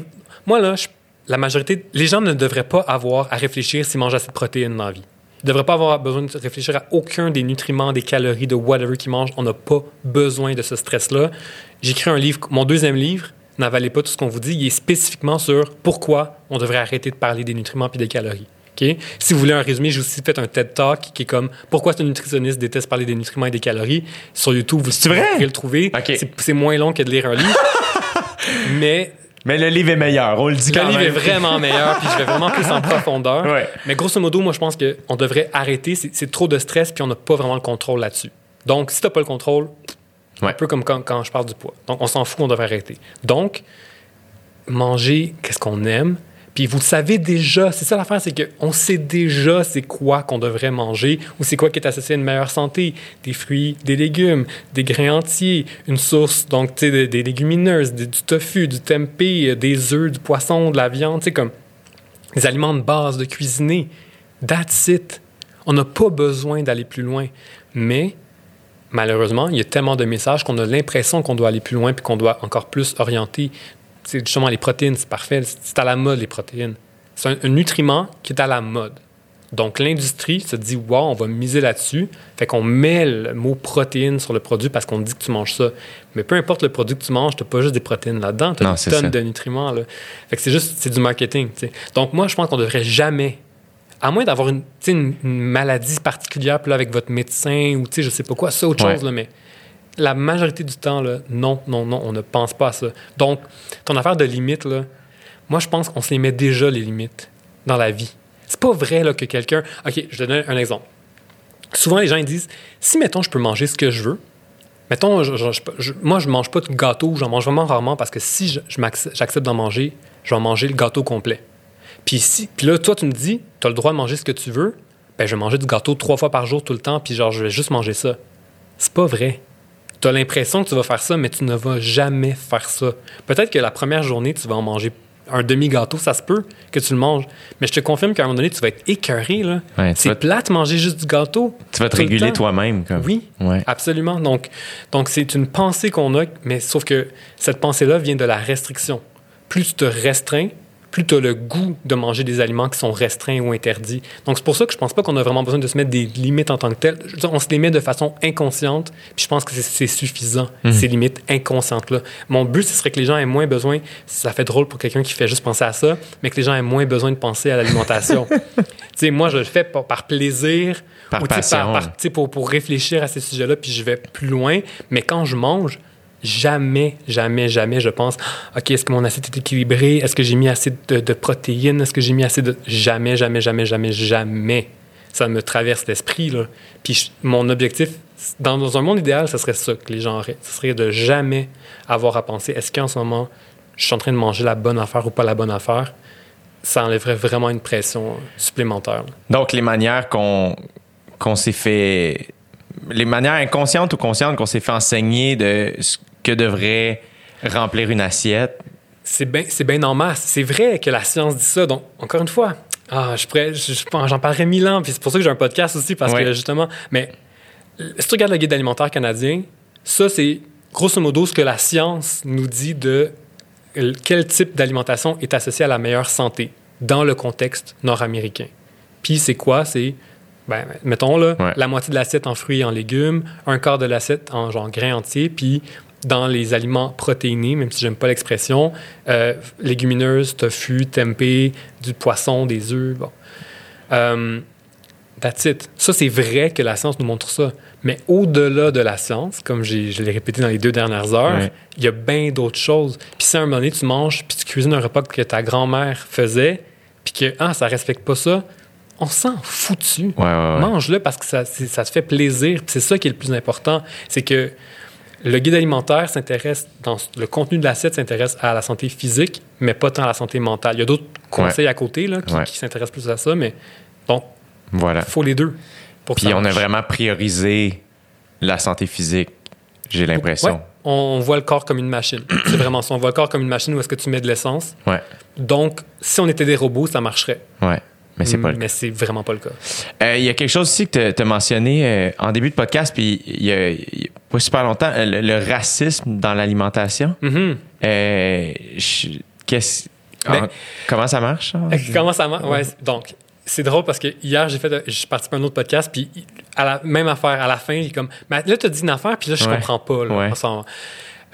donc, comme été parlé de la grossophobie, Ouais, le racisme est une autre forme de discrimination qui est implantée dans notre société. absolument. Right? Donc, on, on se chicanera pas sur si ça existe ou pas. Hein?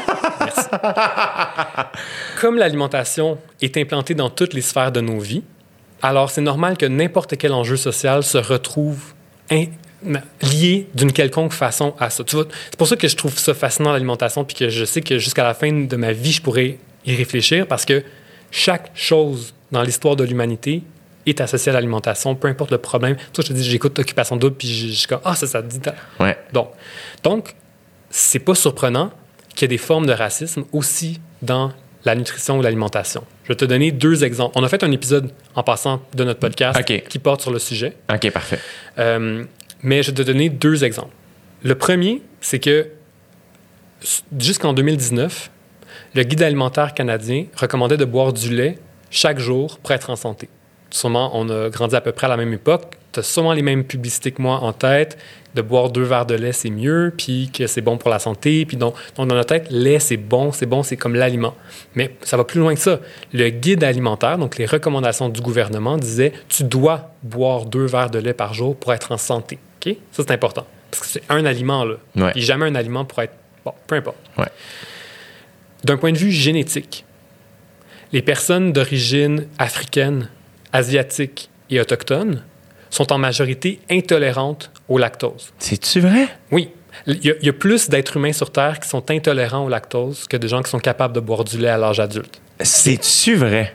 Et, et pourtant, on utilise le terme intolérant au lactose. Mais il y a plus d'intolérants au lactose. Fait Mais devrait parler des gens tolérants. Voilà, exactement. Moi aussi, je pense que c'est ça. C'est Donc, donc c'est juste un tiers. Et c'est qui? C'est les Blancs. Grosso modo, c'est les Blancs qui sont capables de boire du lait en majorité à l'âge adulte sans avoir de problème donc, digestif. OK. Donc, quand un guide alimentaire canadien dit à sa population voici ce que tu dois manger pour être en santé, à qui il s'adresse? Il s'adresse-tu aux personnes blanches au Canada ou à tout le monde? Donc, on peut se questionner sur l'inclusivité d'une recommandation comme boire du lait tous les jours pour être en santé, quand tu sais que la majorité des gens, d'un point de vue génétique, quand tu es d'origine euh, asiatique, africaine ou autochtone, ne tolèrent pas le lait Wow. ou sans avoir des problèmes. Donc, ça, c'est un exemple. Puis, encore une fois, dire à quelqu'un boire du lait, c'est pas raciste. Mais c'est quand le gouvernement donne cette recommandation-là pour tous, il dit, ben là, est-ce que c'est pour la santé de tous ou c'est juste pour certaines strates de la population? Fait? Ça, c'est un exemple. Ou un autre exemple, tu sais, que, que l'IMC, donc l'indice de masse corporelle, c'est un, un, un outil qui, bon, est de plus en plus controversé, mais qui est utilisé depuis longtemps pour classer les gens selon leur poids, puis donc, plus que ton IMC est élevé, plus que tu seras en mauvaise santé, grosso modo. Mais ça, c'est remis de plus en plus en question. Mais à la base, les, les données qui ont été utilisées pour développer l'IMC, ça a été fait juste avec des personnes blanches. Donc, et de façon naturelle, génétique, les personnes asiatiques ont un IMC qui est plus bas, naturellement, et les personnes euh, d'origine africaine ont un IMC qui est plus élevé, de façon naturelle. Donc, Quand tu appliques ce... Mais maintenant, ça, c'est utilisé pour tout le monde. Donc, qu'est-ce qui se passe? Bien, les personnes d'origine africaine, de descendance africaine, se retrouvent plus souvent dans la catégorie obésité, et donc comme étant à traiter, ils doivent modifier leur alimentation et tout ça. Mais pourquoi? C'est parce que l'outil à la base n'a pas été conçu pour tous, il a été conçu avec des données des personnes blanches. Et ça, c'est deux exemples. Mais il y en a là, des centaines d'exemples. Quand, mettons, moi j'y pense souvent, je veux faire un épisode là-dessus, mais quand on s'est mis à faire la guerre au gras, mettons, moi, dans ma famille, on a, on a une tradition à Pâques, on fait des? C'est- Grosso modo, c'est une pâtisserie pour Pâques. C'est une pâtisserie, là. On s'entend dessus. Mais là, c'était avec, à la base, c'était avec du Crisco, là, ou de la, de la Ouais. graisse végétale qui, a plein de, qui était plein de gras trans, blablabla, je sais pas quoi. Fait que là, on avait, là, ma grand-mère était comme, ben là, on va changer le type de gras parce que c'est pas bon pour la santé, parce qu'on nous a dit non, non, non. Fait que là, on a comme modifié nos recettes traditionnelles pour répondre à ce que la science disait qui, qui était bon. Finalement, la recette était dégueu, là. C'était comme, ça marchait pas, tu sais. Mais on se fiait aux recommandations officielles. Et donc, ça, ça arrive souvent que des recettes de différentes cultures se trouvent comme étant vilifiées par nos recommandations nutritionnelles. Donc là, je te dis, maintenant que je t'ai dit ça, tu vas le remarquer, genre des nutritionnistes ou des gens en alimentation qui vont dire Hey, j'ai fait comme telle euh, recette traditionnelle du Maroc, mais je l'ai améliorée parce que j'ai diminué la- de moitié la quantité de gras puis de moitié la quantité de sucre. C'est quand même. Réfléchis-y, là. À Toi, nutritionniste blanche, tu as amélioré une recette centenaire d'une culture. Ouais, ouais, ouais. Hmm, ça, c'est assez. Et quand tu parles de ça, est-ce que euh, les gens sont ouverts à, à- parce que c'est c'est même pas tant une critique plus qu'un hey attention ouvrez-vous les yeux on souhaite Exact. être inclusif on Exact. souhaite euh, est-ce que ces gens entendent ce, souci- ce d'éducation là Regarde, euh, je t'ai dit, moi, là, les, les moments où j'ai reçu le plus de commentaires négatifs, c'est quand j'ai parlé d'enjeux sociaux. Ouais. Puis euh, quand, dans la foulée de la montée du Black Lives Matter, quand on en a beaucoup plus parlé, pas que c'est un nouveau, un nouveau mouvement, ça Non. depuis longtemps, mais quand ça a été à la mode et qu'on en a full parlé puis que tout le monde faisait juste parler de ça, malgré tout, il y avait des gens qui disaient que le racisme n'existait pas puis que c'était n'importe quoi. c'est incroyable Alors, com- comment veux-tu que moi, après ça, j'arrive puis je dis, faut enlever le lait du guide parce que c'est raciste? Imagine comment ces gens-là le perçoivent. Ils doivent se dire, ben, il est fou, il dit n'importe quoi. Ouais. Alors, j'ai reçu, c'est là que je reçois les commentaires et je, je peux comprendre, ben, je, non, je comprends pas, là, en réalité, je peux pas comprendre que tu penses que le racisme, ça n'existe pas, mais c'est, je peux comprendre le type de réaction parce que si tu penses de cette façon-là, mais au contraire, moi, la- les gens qui me suivent, mettons sur Instagram surtout, Ouais. c'est des gens de mon âge qui sont intéressés par les sujets que j'aborde, donc, généralement, les gens sont quand même contents d'en entendre parler, Ben oui. mais c'est quelque chose de très, très, très nouveau. Mais en fait, c'est que. Et puis tant mieux qu'on est content. Parce que. On a du chemin à faire. On, Mhm. on- on le sait depuis notre naissance. Puis à chaque année, j'ai l'impression qu'on on est encore plus, de plus en plus conscient. Ouais. Sur tout ça, on a beaucoup de, de, de, de situations, de problèmes ou de, de, de vieux réflexes à revoir. Mhm. Euh, et c'est en s'éduquant, c'est en, en t'entendant par, Mhm. raconter tout ça qu'on peut s'ouvrir les yeux. Ce qui fait pas de moi une mauvaise personne parce que je savais pas ça, Mm. mais qui me rend juste quelqu'un qui s'améliore, quelqu'un qui, qui est conscient, qui Ben, moi, c'est ce que. Honnêtement, le, le- c'est un peu ça qu'on fait avec notre balado, c'est. On pense qu'on est capable d'expliquer pas mal toute la vie avec la bouffe. Puis je pense que c'est plus facile de le comprendre de cette façon-là. Souvent, on se fait ces jokes-là avec Catherine parce qu'on est genre, OK, maintenant, je comprends l'histoire. Comme moi qui étais poche en histoire, je comprenais pas. Maintenant, dans ma tête, je sais, OK, la première guerre, la deuxième guerre, qu'est-ce qui s'est passé? Puis je suis capable, dans ma tête, de me dire, ah, c'est à ce moment-là qu'il y a eu la révolution industrielle, puis que là, il y a eu.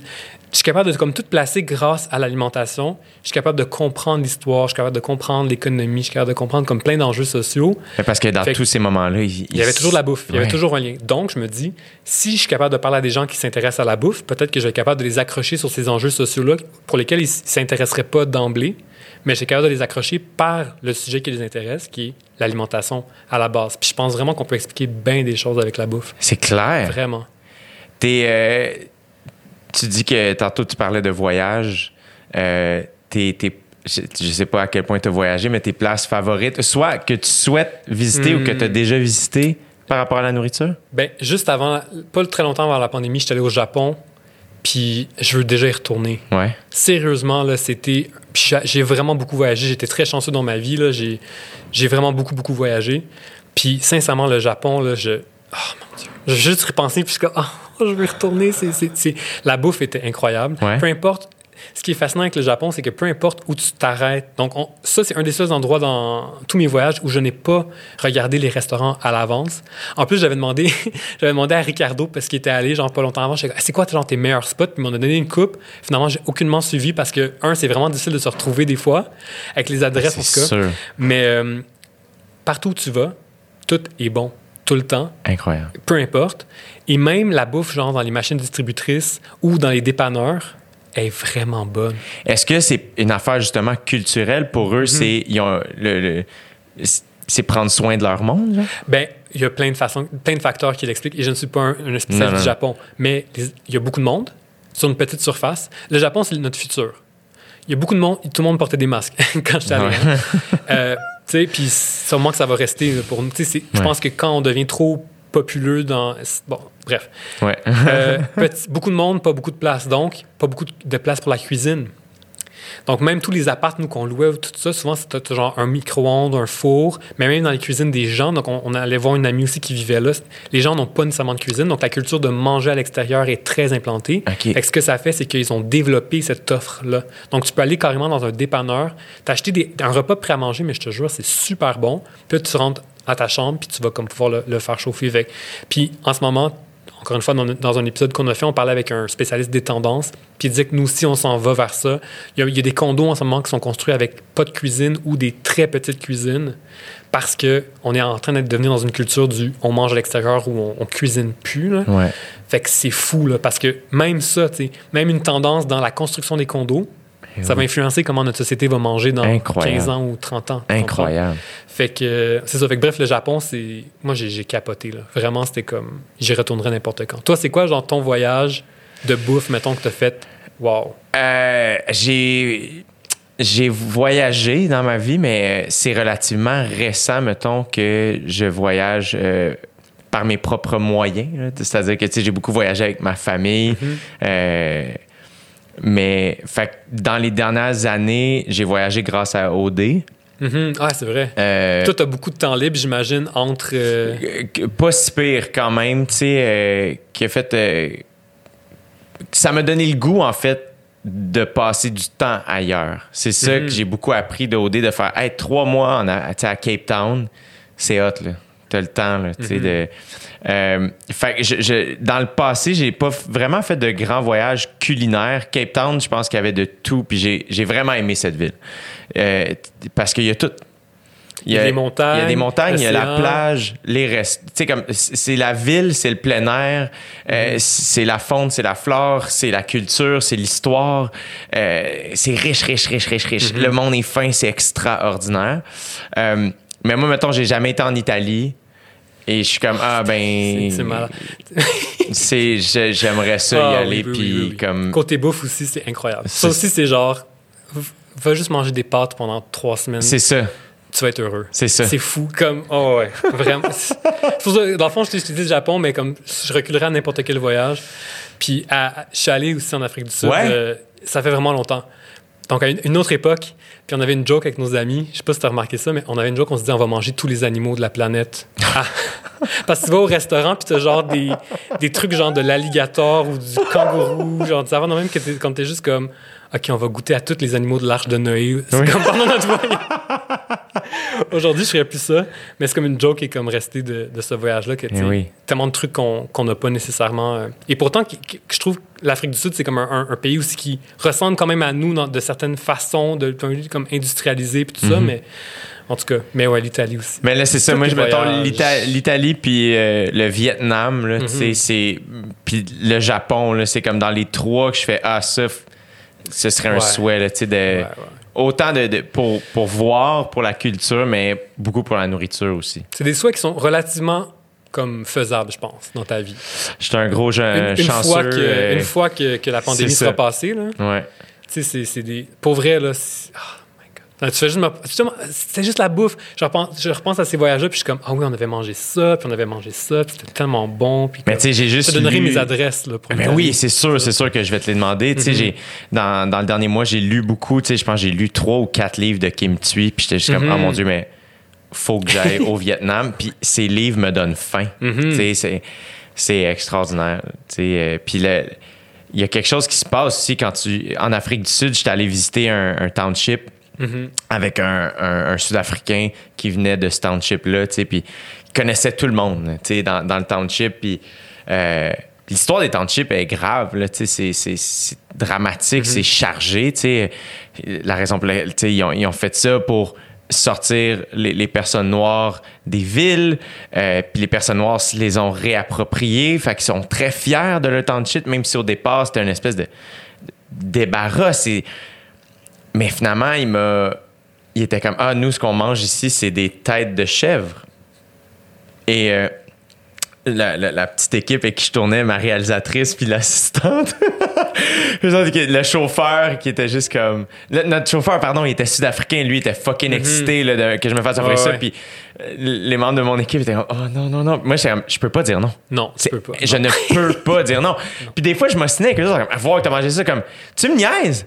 Fucking impoli de dire non, là. Comme, fucking impoli. Je pense aussi. Comme, j'ai- j'ai pas 7 ans, là. Comme Chris.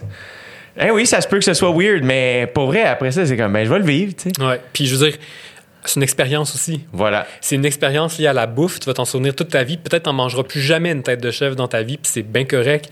Mais c'est une expérience quand même liée à l'alimentation, encore une fois, puis qui va, tu sais, qui va t'avoir fait réfléchir. Puis qui- Ben, puis ça fait qu'après ça, tu sais, ce que tu disais tantôt, quand t'en apprends sur. Tu sais, euh, ça, ça te situe. Sais, la raison. Parce que, évidemment, quand t'entends ça, quoi, ils mangent des têtes de, Mhm. de chef, c'est bien c'est bien méchant. hein? C'est comme, non, c'est tout ce qu'ils pouvaient s'offrir. Exactement. Chris. Exactement. On a un épisode sur le poulet frit.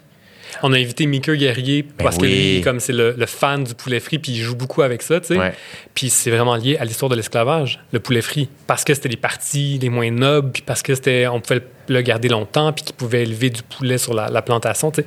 Fait que C'est fascinant. chaque aliment a des histoires absolument fascinantes à creuser, mais qui nous permettent de comprendre tu sais, d'où on vient, où est-ce qu'on s'en va, les enjeux. tu sais, Puis euh, le Québec, on, est- on a quand même euh, une bonne culture euh, de, de, de resto, de, de, de bouffe, euh, non? Ben, ben, oui. Je pense que Montréal est quand même un cas assez particulier. Je pense que Montréal, puis encore une fois, là, je, là, je vais dire ça en- avec une petite larmette, là, mais c'est comme qu'est-ce qu'il va y avoir après la pandémie Ouais. versus avant? Ouais. le, le- le paysage gastronomique va avoir vraiment changé. Je sais pas pour toi, mais moi, comme il y a tellement de restos que j'aime qui ont fermé, puis je suis juste comme ah C'est- mon Dieu, c'est tellement horrible pour ces personnes-là. C'est fou. Je, je- je pense énormément. à- C'est la seule chose que je peux faire, là, tu sais, euh, commander de chez eux puis penser à eux, là, c'est su- je me sens super impuissant puis des fois je me sens poche de juste dire ça, mais euh, moi je vis dans les restaurants, là, tu sais, euh, ça a été ça, c'est c'est nouveau pour moi de cuisiner puis je, je- je- Mhm. fait que moi je, je je pense au staff, je pense euh, à, à mes amis qui ont ouvert des restos. Euh, moi, j'ai commencé dans les bars. Ben, de, de savoir que le barman au jockey, Maximilien, qui, qui, qui après ça est devenu, euh, euh, tu sais, à tel bar, là, il, a, il a ouvert son resto dans un schlag avec des gars qu'il a rencontrés au chien fumant. Euh, puis là, ils ont le flamand, eux, maintenant. Puis tu fais, hey man, ça, faisait, ça fait deux ans là, là que ça a ouvert. Là.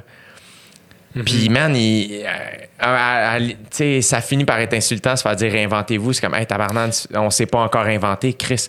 On est en train de s'inventer pour se réinventer. Ouais. Puis, je suis pas en train Ah de dire que c'est pas. je- Tout le monde est impuissant, là, tu sais. Exact, là, tu sais, mais je pense énormément à eux, puis j'ai hâte que ça reparte pour y aller Mhm. beaucoup parce que je veux qu'ils passent au travers. Absolument. Non, c'est un peu la même chose. J'ai vraiment hâte que ça réouvre. Moi aussi, c'est un plaisir. Là. Ça sera Ben pas, oui. une- c'est pas une surprise, mais j'adore aller manger dans des restos. Puis justement, juste comme m'asseoir puis parler pendant trois heures de temps de juste ce qu'on est en train de manger, puis genre, juste comme décrire chaque saveur. Oui, je suis ce genre de personne-là, mais c'est tellement le fun, puis c'est oui. c'est un plaisir qu'on a pu. Mais oui, je pense que Montréal, on, a une- on est chanceux, on a une très grande diversité de, de restos. Ouais.